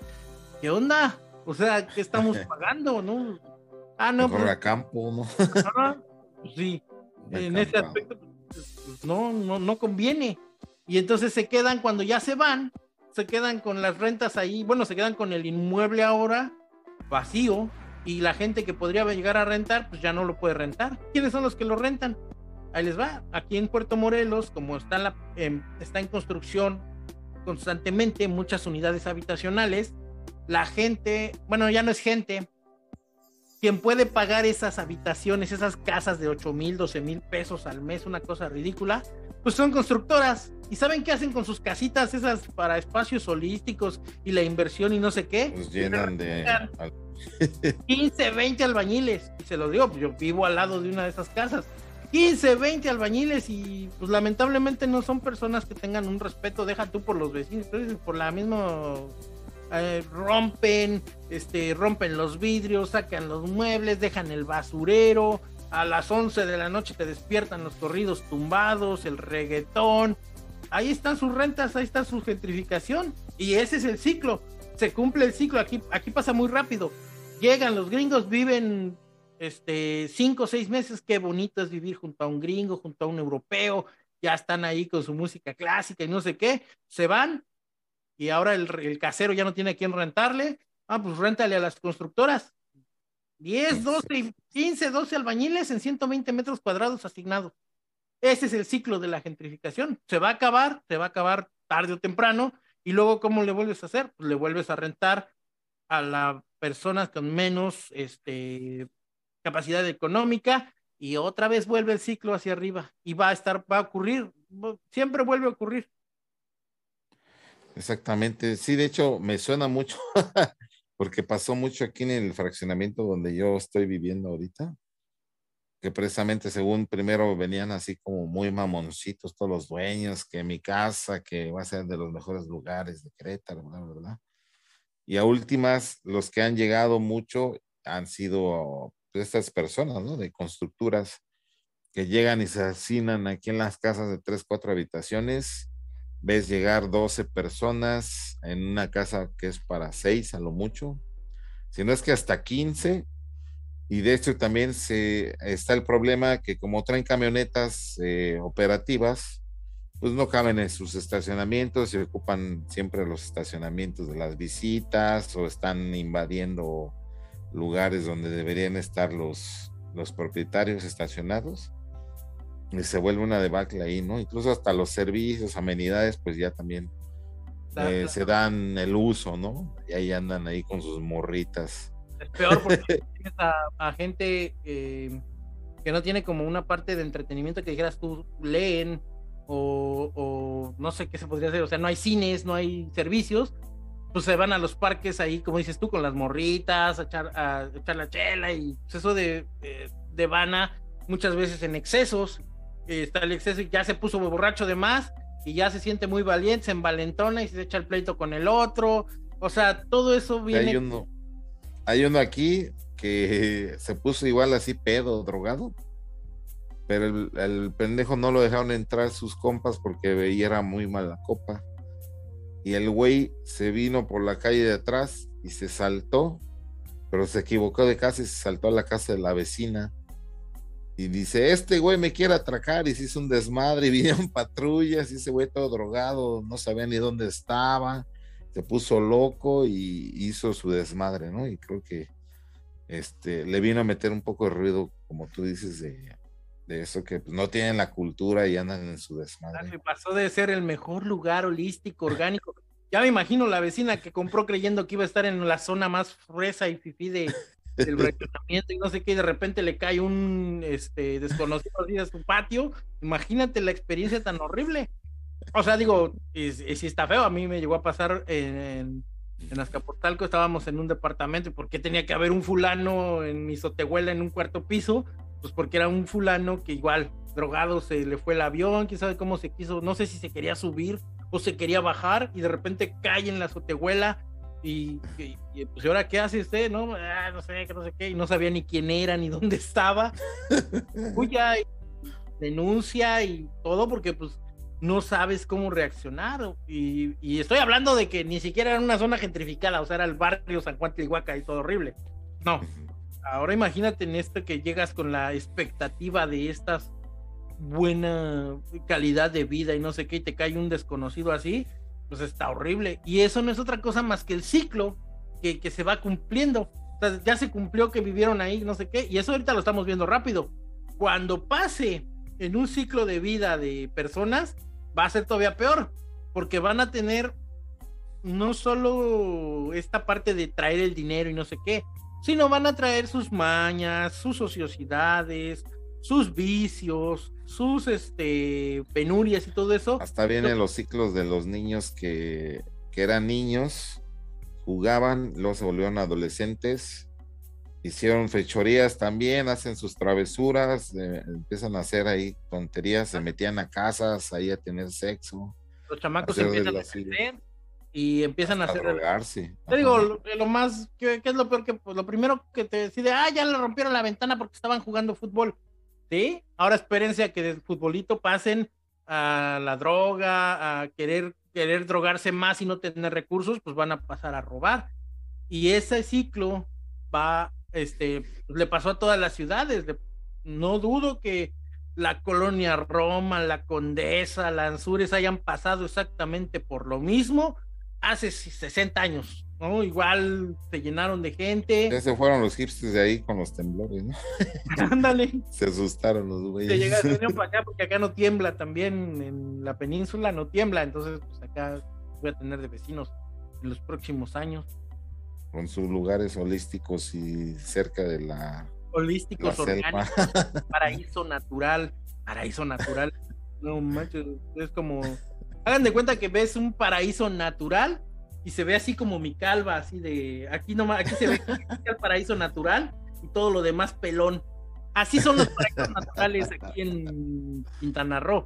O sea, les venden un 3, 4 metritos ahí de arbolitos y qué bonito, jiji, jaja y métanse a la parte urbanizada y todo horrible, toda la selva de concreto, el vivir con el pavimento que acumule humedad y el sol y sales a caminar a las 11 de la mañana, a las 12 del día es horrible. No, es una cosa fea, no porque esté renegado, yo lo vivo aquí, estoy acostumbrado, a mí me encanta, pero yo veo constantemente que aquí vienen los gringos y ah, ya le dio golpe de calor a uno y se sientan ahí en el parquecito ya están ahí con el, abanico porque ya les dio calor, están hasta, unos hasta están ahí porque les dio mucho calor y no están hechos, o sea, no, no es algo que, que sea. se vomita, ¿no? Hay gente que se hay, gente, hay gente que vomita por el calor y no falta el otro ridículo que quiere hacerse orgánico, holístico, uno con la naturaleza y no sé qué, camina descalzo y ahí anda con las patas todas quemadas.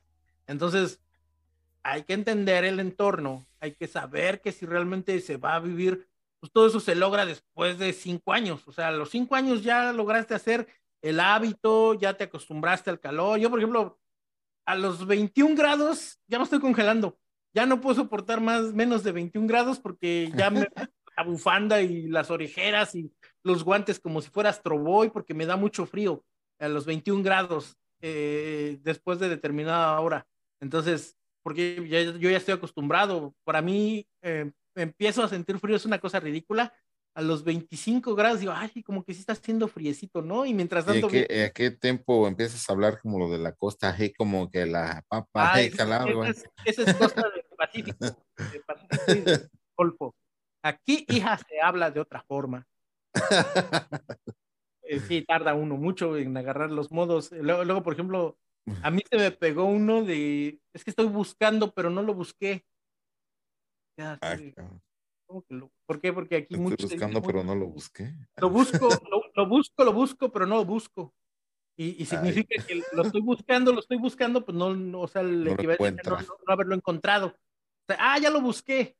Eh, Sí, ya lo buscaste. Y, y luego, sí, ya lo busqué, aquí está. Pero lo busqué. lo o sea. Eh, es- ya lo encontré. Y ese se me pegó mucho. Por ejemplo, luego voy al Copel.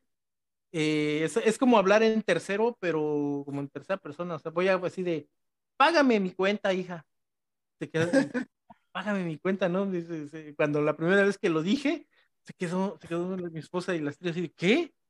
Sí, pues, no, no, pues, págame mi cuenta. Y no es otra cosa más que cóbrame, ¿no? Entonces, pero, pero es como la costumbre de que, co- como, como, como, ah, bueno, todavía antes de la pandemia convivía yo mucho con la, con la gente de aquí, sí se me pegaban los modismos y voy a tomar un chis de, de agua o de refresco o algo así, pues no es otra cosa más que poquito, así, un chis o así, este, cosas así. Y otras cosas que luego no, o sea, trato, ten- tengo que repasarlos, pero como ahorita por la pandemia no lo he repasado porque no he convivido con las personas, luego no los saco todos, pero por ejemplo, así de, ¿qué se me salió el otro día? Ah, que dije mal tortilla, pero no es tortilla, es tortilla. Ah, y yo dije tor- tortilla. O sea, se- me comí la Y, en lugar de la Y, la puse la I, tor- tortilla, pero rápido Tortilla. ah, tortilla. Y, y habla bien, ¿no? Pues unas tortillas, ¿no? Para los tacos, tortillas, pues, tortillas, vamos a la tortillería. Ah, ya, como que ya se espera. Y sí, o sea, pues ya, ya llevo 10 años acá. Mal haría que no se me pegara así. Y, lo- y luego también, y luego es bien raro porque se me sale así como que mi acento chilango, pero diciendo cosas de acá. Es, es- es- es como yucalango, es una cosa ridícula porque es, Yucalango. acento peninsular con, con de chilango y, y sí se, se escucha luego raro, ¿no? Allá, por ejemplo, luego gusta, no te entendí, es que hablaste como muy rápido. No, así hablo normal, pero sí es como que le dicen aquí acento aporreado, pero es, es en todas las palabras, entonces pues sí, pero yo ya llevo 10 años viviendo acá. No, pues ya es un rato para, para haber aprendido los modismos, di, como dicen acá en Querétaro, Guanajuato, dicen, para todo asentan con el di. modismos, di. Vas a ir a la feria, di. Ah, sí, cierto, sí. Sí, sí, Sí, ahí se usan el di, no sé para qué, pero es como un característico de acá, di. Ajá, pero como hacer esas cosas. una respuesta así de. Acá, aquí, aquí hay otro parecido que es de todavía, y, pero se, se queda el todavía, y casi siempre cuando la gente del centro usa el todavía, espera como el todavía no ocurre, todavía no pasa, todavía no pasa esto, y, y, y acá es al revés, acá se pregunta, ¿ya hiciste esto? O todavía, todavía qué? No, no, Todavía que todavía no termino. Ah, bueno. como en grillitos. Cri, cri. Ah, sí, te quedas. A mí me pasaba así de que, y todavía, que, que todavía, que, o sea, tú- no termina. Ah, bueno, me avisas cuando termines, porque todavía falta no sé qué, ¿no? Ah, y se usa mucho el todavía, pero se queda como a terminado así para cerrar una oración. pues, ah, ¿Ya lo hiciste o todavía? Eh, Todavía. y se queda la Todavía gente. no, todavía. Y entonces ya pues ya, ya, me- ya los aprendí y el, el lo busco, lo busco, no lo busqué, ya lo busqué. Eh, se me, y no es porque sea, sino porque la costumbre de que, ah, sí, lo busco, lo busco. No, no lo busco. No, no, no lo busco. Ah, y, y- Págame mi cuenta, hijo. ajá, o, págame mi cuenta, págame mi cuenta, hija. Y te- o págame, o- pero ajá, pero es como, como que pides, o, o ¿Cuánto préstame. te debo? o te presto. Eh, ¿Cómo que te presto así? De pres- te presto 50 pesos, pero es como al revés, de presto, así de, como que préstame 50 pesos, o sea, en, el centro el modismo es préstame 50 pesos, pero acá es te presto 50 pesos. Y yo, no, no los necesito, no, presto 50 pesos. Es de yo necesito que prestes 50 pesos a mí. Ah, ya entendí. Y ese también luego, ese también luego así de presto, le digo al día, presto 50, presto agua, digo, presto agua. Pero no es presto de prestar, sino presto de presto, así de presto. Entonces es bien raro. Y, y pues sí, ya es parte de que en algún momento mm, yo llegué.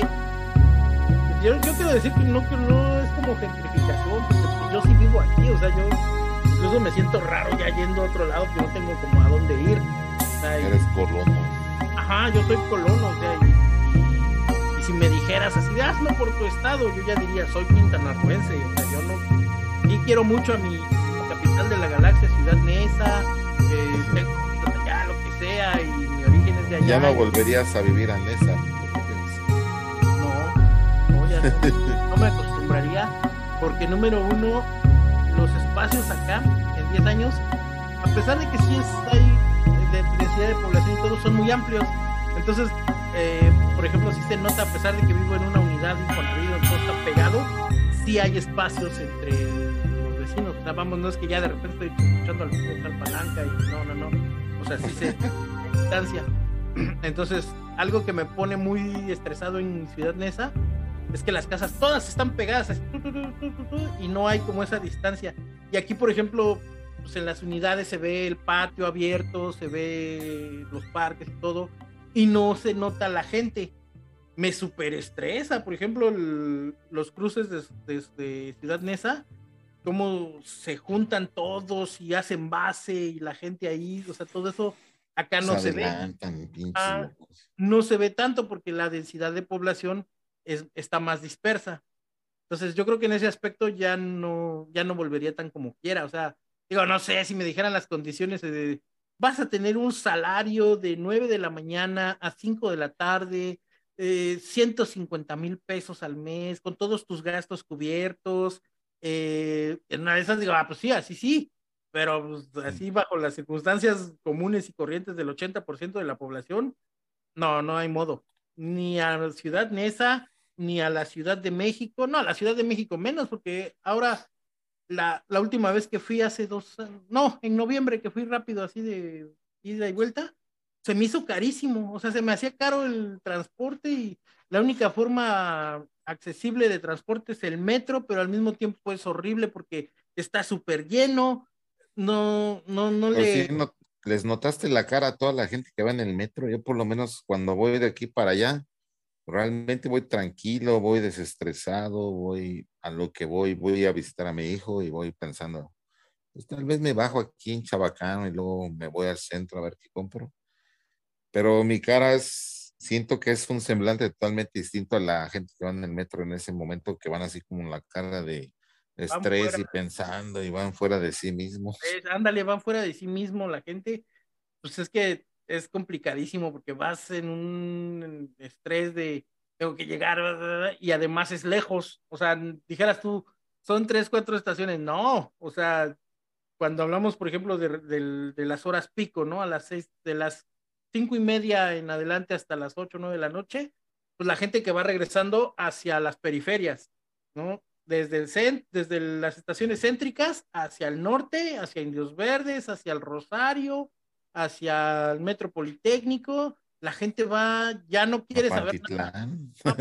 No, ni hablemos de la banda que va a Pantitlán, es todavía peor porque la banda que va a Pantitlán, que tiene que bajar a Pantitlán, va hacia, hacia en la mayoría de los casos, va hacia Ciudad, hacia Ciudad Neza, Chimalhuacán, San Vicente Chicoloapan, eh, ¿qué otros La municipios? Paz, Los Reyes. Reyes, La Paz. Texcoco. Texcoco, bueno, las orillas de Texcoco, y, y no solo es el metro lo que les espera esa hora, o sea, ya llegaron a Pantitlán, pon tú que les haya Los llegado a llegar a Pantitlán una hora, y todavía les espera una hora más en combi, apretados, en camión, con malos olores, con mala, este, con el peligro de una La mala música.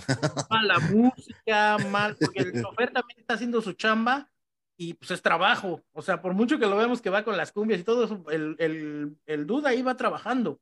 Imagínate que va trabajando en un trabajo que necesita estar fuera de sí, porque tampoco quiere estar diario ahí los 24 horas ahí trabajando, pues se va a poner la música que lo saque del trance de que está pasando ahí, que también tiene que, también tiene su nivel de estrés. Entonces, pues por eso ponen esas músicas tan horribles. Y pues la gente va fuera de ti. No va. Mm, aquí, por ejemplo, Puerto Morelos todavía es de. Hasta en el camión grande, ah, digo, solo hay una ruta de camión grande, ¿no? Y, y todos, o sea, te subes y dices un buenas tardes genérico y toda la gente te responde buenas tardes. En, en Cancún también todavía ocurre cuando no, cuando no va tan lleno el camión y la gente va un poquito más relajada, o sea, va así como que pensando todavía. Playa, por ejemplo, Playa del Carmen es una ciudad muy intensa, o sea, Playa del Carmen, la parte que corresponde a la ciudad, no a lo turístico, la ciudad Playa del Carmen es una ciudad hostil, es una ciudad, este, pues es una ciudad con todas las de la ley, nomás le faltaría un metro para hacer la Ciudad de México con playa, o sea, es, una ciudad este, bastante, bastante densa, eh, la población así, y aún así, en el transporte te subes, buenas tardes, y todo el mundo te contesta. Es difícil que vaya la gente como que con esta parte así como tensa, amarrado, los ojos perdidos hacia la nada. O en su celular, no, no. O así fritos, ajá, exacto, o sea, van mm, desconcentrados del ambiente, o sea, es, una cosa fea lo que pasa ahí en la ciudad. Entonces, ya no me. Luego sabes si te hablan alguien es para saltarte, ¿no? Ándale, para saltarte ya no puedes, o sea, la Ciudad de México, la gente perdió la capacidad de ser amable con otra persona. O sea, ya no puedes decirle buenas tardes porque se. ¿Qué? ¿Por qué? ¿Qué, qué, qué, quiere? No, pues, nada más buenas tardes y ya. No pasa nada. No, no me importa, o sea, es un saludo cordial o lo que sea. Pero eso se da porque pues es una ciudad tan intensa, tan densa, que siempre te vas a encontrar con algo. Sí, realmente pasa mucho también. Bueno, uno que vivió allá se tiene, tiene harta razón y harta experiencia en esas cuestiones de, haber convivido, incluso también de haber caído en esas cuestiones de, del hartazgo, de, de los malos olores, como dices, los arrimones, los atracos, los carterazos también ahí que te, te vienen este, mal, ¿no? Todo ese esfuerzo que haces tú el día a día para ahorrar o tener un salario, pues muchos cabrones nada más con estirar la mano te despojan de eso, ¿no? Entonces, realmente también este, la gente se va haciendo dura, ¿no? A esa, a esa cuestión de, poder confiar en las personas por lo mismo, ¿no? Porque realmente hay una necesidad, no se justifican los que roban, pero a veces es la única manera que conocen de generar ingresos. Entonces, lo malo es que se perpetúa por generaciones, porque generalmente el padre que robó le enseñó al hijo, se lo llevó, obvio que era aceptable socialmente, por lo menos por su núcleo más cercano, y por eso lo hicieron, ¿no? Pero bueno, eh, el día de hoy, que ya hablamos de este tema, aparte de otros, eh, los costos de vida que se esperan en las nuevas ciudades, eh, polos de desarrollo, como quieren manejar ahora ya Mérida. Y, como me mencionaba esta Sandra que te digo que está pasando en Monterrey, donde las rentas incluso van a, a subir mucho más ahora con con esta inclusión de la fábrica Gigafactory de Tesla, de Tesla, este, pues habla de muchas dinámicas, ¿no? Incluso, no sé si lo dijo a, modo de, de algo real o fue uno de sus soluciones de este Samuel García, que decía que, que, a Monterrey nada más le faltaba ciertas características para ser el Austin de, de México, ¿no? de, de, ser más chingones que cualquier otro lugar. está feo, ¿no? Monterrey tendría que ser Monterrey. Es sencillo. San Pedro y todo, qué bonito. Y pues, este baboso el, el Austin de mexicano, ¿no? O, siempre que oigan el, el Miami mexicano, la Venecia mexicana, el algo de algo, siempre resulta ser el nada de nada. O sea, Xochimilco, la Venecia mexicana. ¿Cuál? Está todo, o sea, está feo. O sea, realmente seamos realistas. Xochimilco no es muy turístico, que digamos. Se volvió mucho para la peda, ¿no? Para andar Exacto, o sea, es para la en las... Y está feo. Y no es que digas tú, uy, qué bárbaro, eh, qué bonito eh, la zona lacustre. Pues no, porque prácticamente eh, se está sosteniendo por hilitos. En cualquier momento eso se acaba. Entonces, mm, no es algo. Y tienen que andar rellenando cada rato los canales. Tienen que andar rellenando los canales, este, la falta de agua hace que los, el agua se la tomen de ahí. O sea, es irreal, ¿no? Vamos, darle un valor así. ¿Por qué? Porque Venecia, no porque Venecia sea Venecia, ay, qué bonita Venecia y no sé qué, no, pues Venecia tienen el drenaje ahí a nivel de ras de piso y el agua no es por agua de dulce o algún fenómeno, no, el agua es porque está fundada sobre el mar y se este, inunda y todo igual de podrido que aquí. Pero decir que Xochimilco, que tendría que ser como nuestra ciudad, nuestro orgullo, no sé qué, la Venecia mexicana, es ridículo, porque el algo de algo termina siendo el nada de nada. Entonces, cuando ves bajo esta ilusión y tarugada de Venecia mexicana y te paras en una de las calles que tienen su embarcadero y ves que está la basura, ves que está el mo, ves que está feo. feo, pues ya, ya se perdió. Por cierto, esta semana puso verde fluorescente el agua de Venecia. Están investigando por qué ocurrió, pero ahí llegó el ghost. Están investigando por qué pasó, pero ese es un dato curioso de esta semana que pasó en Venecia se puso verde fluorescente el agua. A ver qué nos dicen por ahí. ¿Alguna alga? ¿Alguna alga bioluminiscente o algo? Porque si no, no es como natural que de la nada fosforece, o sea, fosforescente. Pues muchos pensaban que eran activistas, como pasó creo que también en la fuente de Trevi, que pintaron con carbón natural las aguas de negro para eh, manifestarse en contra de las petroquímicas. Ah, hubo, según vi, un artista que en algún momento también pintó las aguas de verde, pero eso sí fue intencionado. El día de hoy no se supo eh, por qué las aguas de Venecia se pusieron verdes.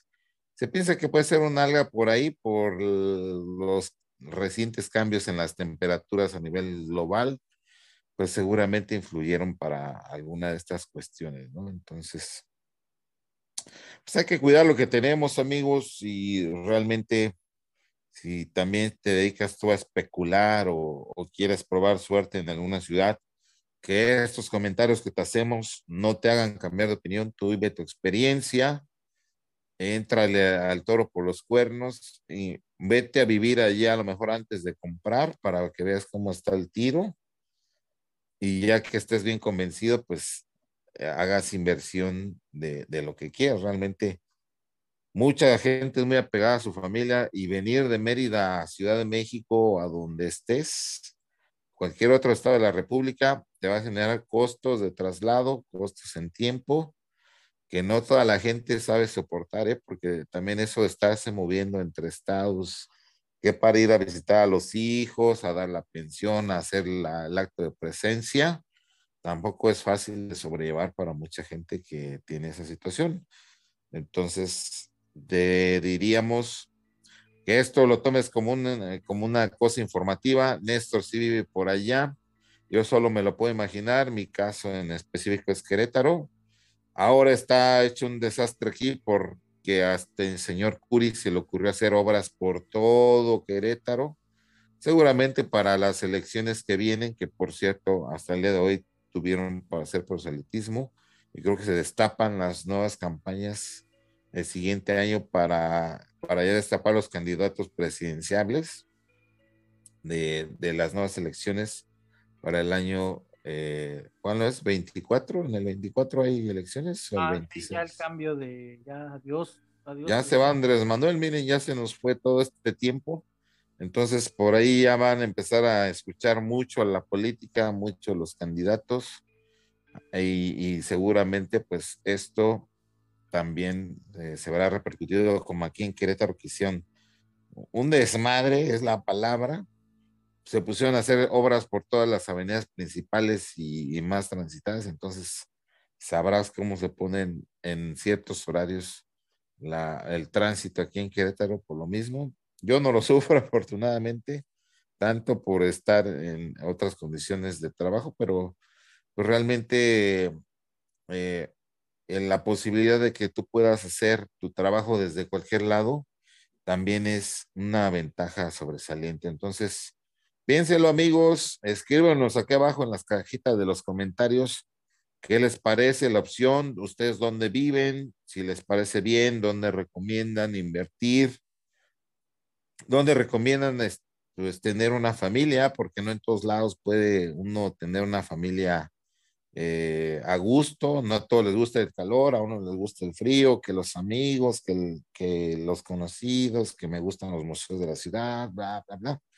Hay muchos lugares en donde se puede pues establecer uno para eh, poder llevar adelante una familia. Entonces, díganos ahí en los comentarios, no se olviden de mandarnos sus comentarios aquí a, La Voz del Pueblo MX y a los canales hermanos de acá del estimado Néstor, que son XHT Web y TikTok. TikTok, TikTok MX con nuevos relojes, nuevos modelos. No ha habido videos oficiales por la cosa de la salud y eso, pero ya ya vienen nuevos videos. Incluso el Wichi tomó el toro por los cuernos y dijo, yo hago un video, pero cómprame un Finasta Predis no sé qué, y yo hago el video para que el canal no se quede sin videos. Vayan a ver ese video, quedó muy chulo el Wichi, el Wichi en solitario prácticamente. Este, se echó el equipo al hombro del canal y ya está atendiendo el canal como buen este, junior de esos ricos, dándole a sus hijos los, los, los negocios, ¿no? El Wichi tomó el toro por los cuernos y se volvió frontman del canal XHT Web. Lo van a ver en uno o dos videos en solitario en las próximas semanas. Ha estado, él ha estado ahí haciendo sus videos. Entonces, dense una vuelta por allá, está bueno. Eh, voy a reactivar algunas secciones en TikTok.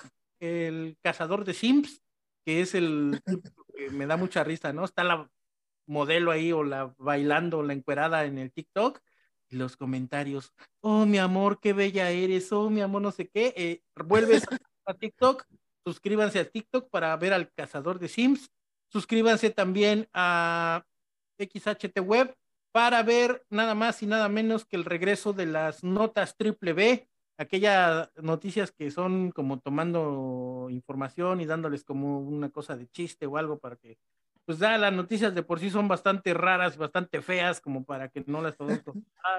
no. Buenas, bonitas y bellacas.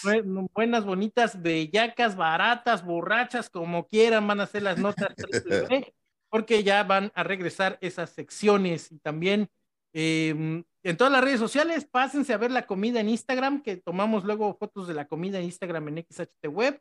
Y en Facebook, los memes cada día vienen pues sí, para alegrarnos la semana, todos los días los memes. Tempranito a las 7 de la mañana ya estoy cazando memes en otras fuentes para ponérselos en Facebook y no se los pierdan. Y si usted quiere crear su meme, quiere crear una información, quiere que le hagamos alguna promoción, déjenlo en los comentarios y estamos aquí para servirle porque la voz del pueblo MX, en la voz del pueblo MX, su voz es nuestra voz. Es correcto, mi estimado Néstor. No se olviden por ahí, amigos, de suscribirse también a todos nuestros podcasts de audio que están por ahí en Spotify. ¿Qué crees que ya está? Ya está monetizable el contenido de Spotify, pero dicen que solo para, disponible para Estados Unidos, maldita sea. Entonces, a nadar, hay que aprender a nadar. hay que pasar el río o abrirse una cuenta desde aquí de México que se que opere en Estados Unidos para que nos puedan pagar allá. aprender a nadar y a saltar con garrota para pasar del otro lado y poner esa este, monetización. O irse a los roof, a, a rufear allá con los compas estos que andan brincando como gatos en los tejados. Ah, también. Ahí, trabaja colega ahí, creador de contenido. Pues sí, sí, es importante. Ya para finalizar, cuando les ofrezcan este contrato, este terreno holístico, mágico, en un pueblo mágico. Ahorita estaba viendo que va a surgir otra cosa que se llama barrio mágico. Ay, güey. El pueblo mágico surgió como un concepto para que pudiéramos ir a turistear a lugares olvidados de Dios, perdidos en el tiempo. Para eso surgió el concepto de pueblo mágico hace como 20 años en la era de Fox. Este, surgió el concepto de pueblo mágico y ibas al pueblo mágico y el pueblo mágico era que no tuviera servicios, que no tuviera infraestructura, que no tuviera ni siquiera un, un cajero automático, era una cosa horrible ir a un pueblo mágico y ahora vienen los barrios mágicos. Entonces, cuando les ofrezcan terrenos, oportunidades de inversión, eh, oportunidades para vivir en el paraíso, pregúntenle al vendedor, ¿tú vives ahí? ¿Tú conoces esa zona? ¿Cuál es el transporte básico de esa zona? ¿Cómo me traslado del punto A al punto B? Échenle una ojeadita al Hay Google hospitales. Ajá, hay hospitales, por ejemplo, Puerto Morelos, yo tengo 10 años en Puerto Morelos y he visto que cierran, hace 10 años me atendía, eh, me dio chikungunya hace 10 años, cuando recién llegué, y fui a la Cruz Roja, había una estación de Cruz Roja mexicana. Cuando pasa a ser de que ya deja de ser municipio, que deja de ser eh, ciudad de, de Benito Juárez y se convierte en un municipio independiente Puerto Morelos, quitan la Cruz Roja y se queda sin infraestructura médica. Entonces, imagínense cómo está la onda. O sea, Puerto Morelos como municipio no tiene hospitales, no tiene universidad, no tiene infraestructura así básica. Hay que ir a otro pueblo que está a 30 kilómetros que se llama Leona Vicario y tampoco es un hospital, es un centro de salud médico para emergencias más o menos. ¿A dónde se van los hospitales? A Playa del Carmen, igual a 30, 35 kilómetros, a Cancún, igual 30, 35 kilómetros, y ya cuando de plano es algo muy grave, a Mérida. Entonces, imagínense ese paraíso, ese terreno ecoturístico sin hospitales, sin universidades, eh, difícilmente el acceso a las primarias, digo aquí porque pues ya es una zona que tiene muchos años, están las primarias, la nueva secundaria y cosas así, pues están disponibles, ¿no?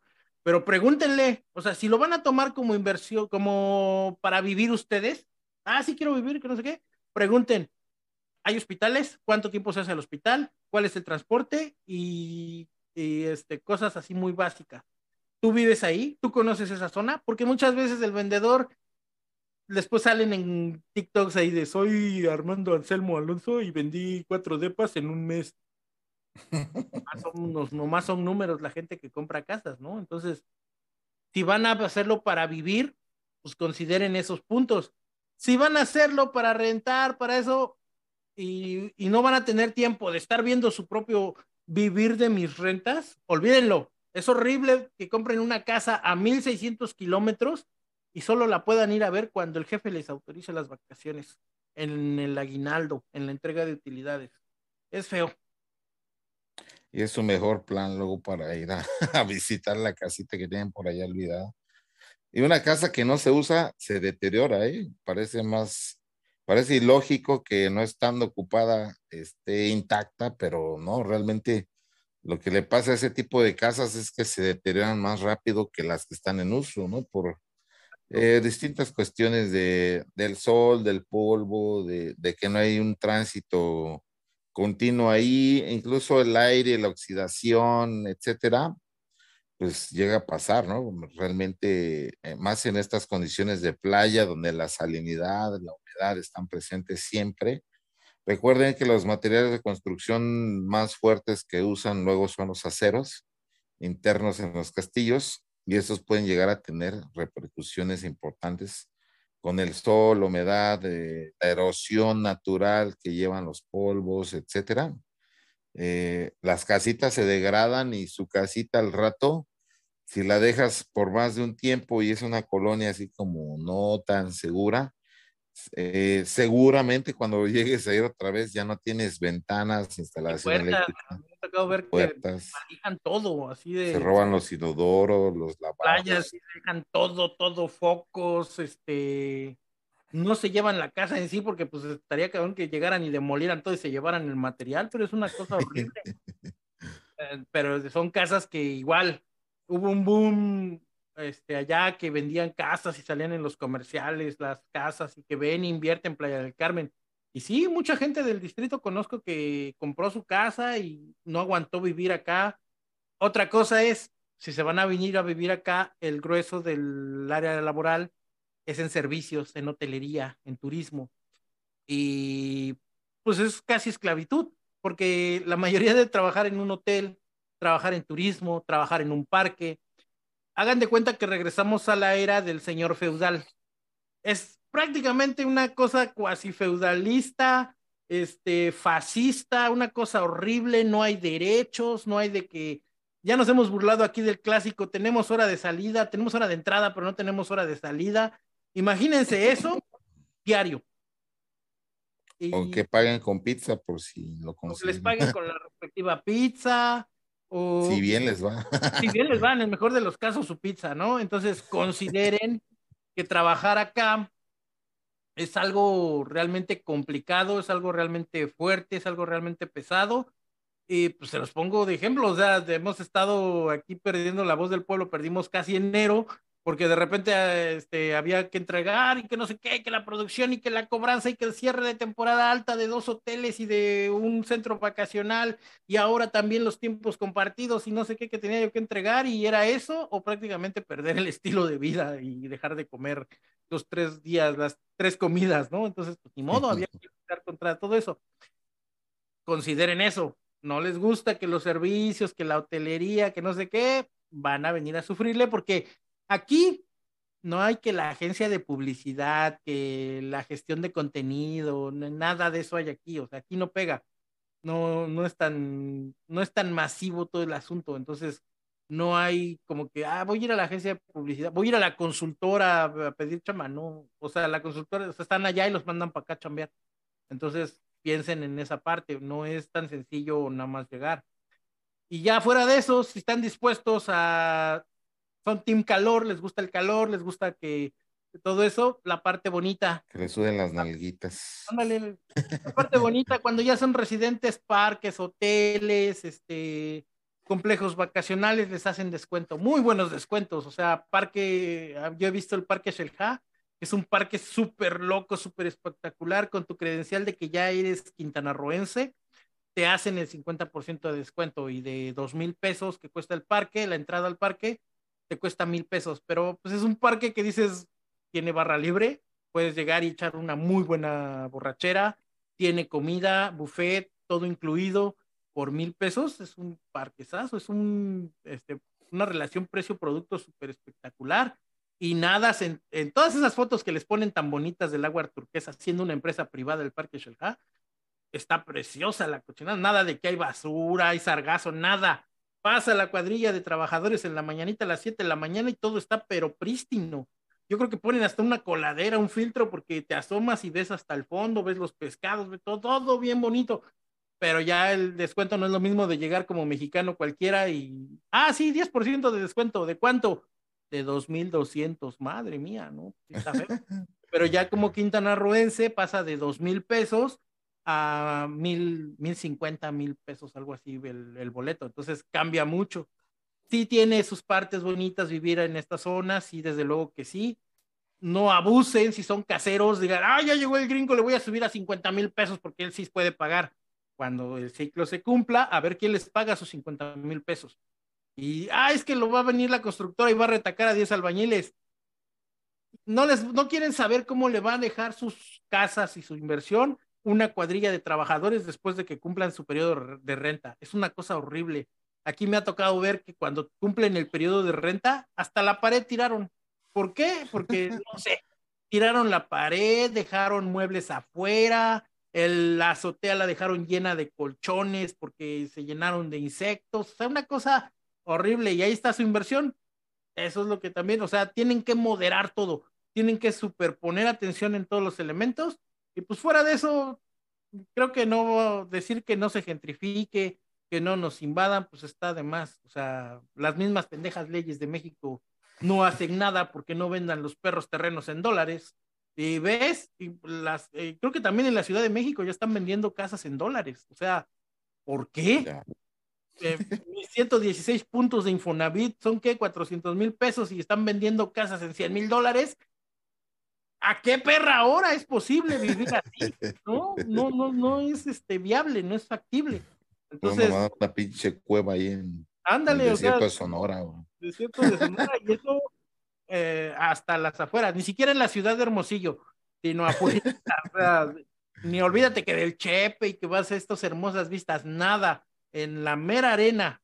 Eh, entonces, consideren todos esos puntos y pues ni modo, así que si van a gentrificar, mmm, intégrense a la comunidad, no sean déspotas con los vecinos, no sean groseros, eh, intégrense a los servicios y todo eso, porque pues hay cada loco, luego te digo que acá vive, acá ve uno cada cosa.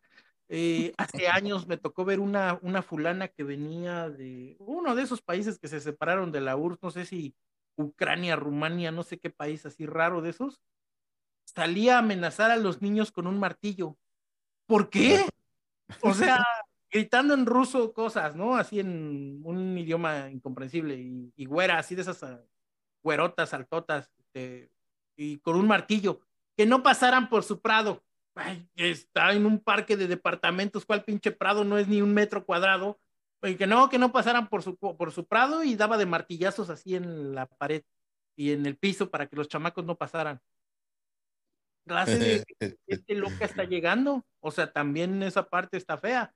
Y pues de las autoridades pendejas ni hablamos. O sea, no va a pasar que, lo, que impidan la gentrificación, no va a pasar que lo vean como una invasión.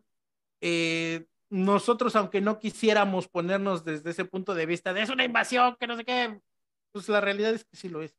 O sea, sí lo es. Sí lo es y va a seguir siendo ¿no? realmente. Mientras haya billete de por medio que se lleven las autoridades, los municipios, con todos estos trámites, compraventas que se da la posibilidad de hacer en territorio nacional, y todos los impuestos que esto conlleva, pues ahí va a estar, ¿no? Siempre hay un beneficio, evidentemente va a seguir sucediendo. Pues ahora sí, con mucho, eh, con mucho dolor de mi corazón, terminamos hasta aquí este programa. Le doy, queda un poquito larguito, lo vamos a poner seguramente ahí dosificado en varios clips también en todas las redes sociales para que no se lo, se lo pierdan y puedan disfrutar toda la información que aquí se compartió. Yo por lo pronto agradezco la compañía aquí, mi estimado Néstor Velázquez, que ahora todavía está convaleciente de esta cuarta versión de COVID. ¿Cuál te tocaría ya, amigo?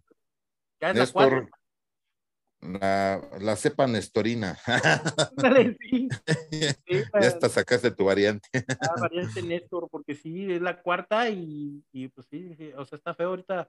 No lo han visto y seguramente no lo verán en la edición, pero van por lo menos tres veces que vomito el pulmón izquierdo y otra que trato como de que no se me salga el pulmón derecho porque la tos está pero canija todavía.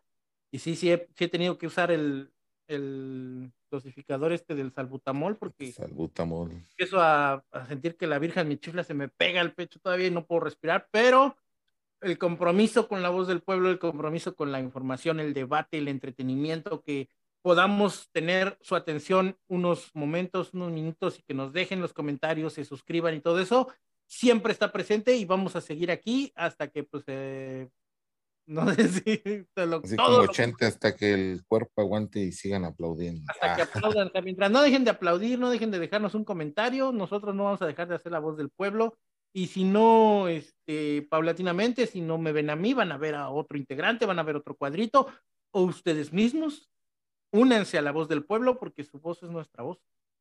Exactamente, su voz es nuestra voz y aquí los esperamos para futuras ocasiones. Déjenos aquí abajo también los temas que les gustaría ver, que les gustaría debatir, incluso si quieren venir aquí a platicar con nosotros, pues son bienvenidos.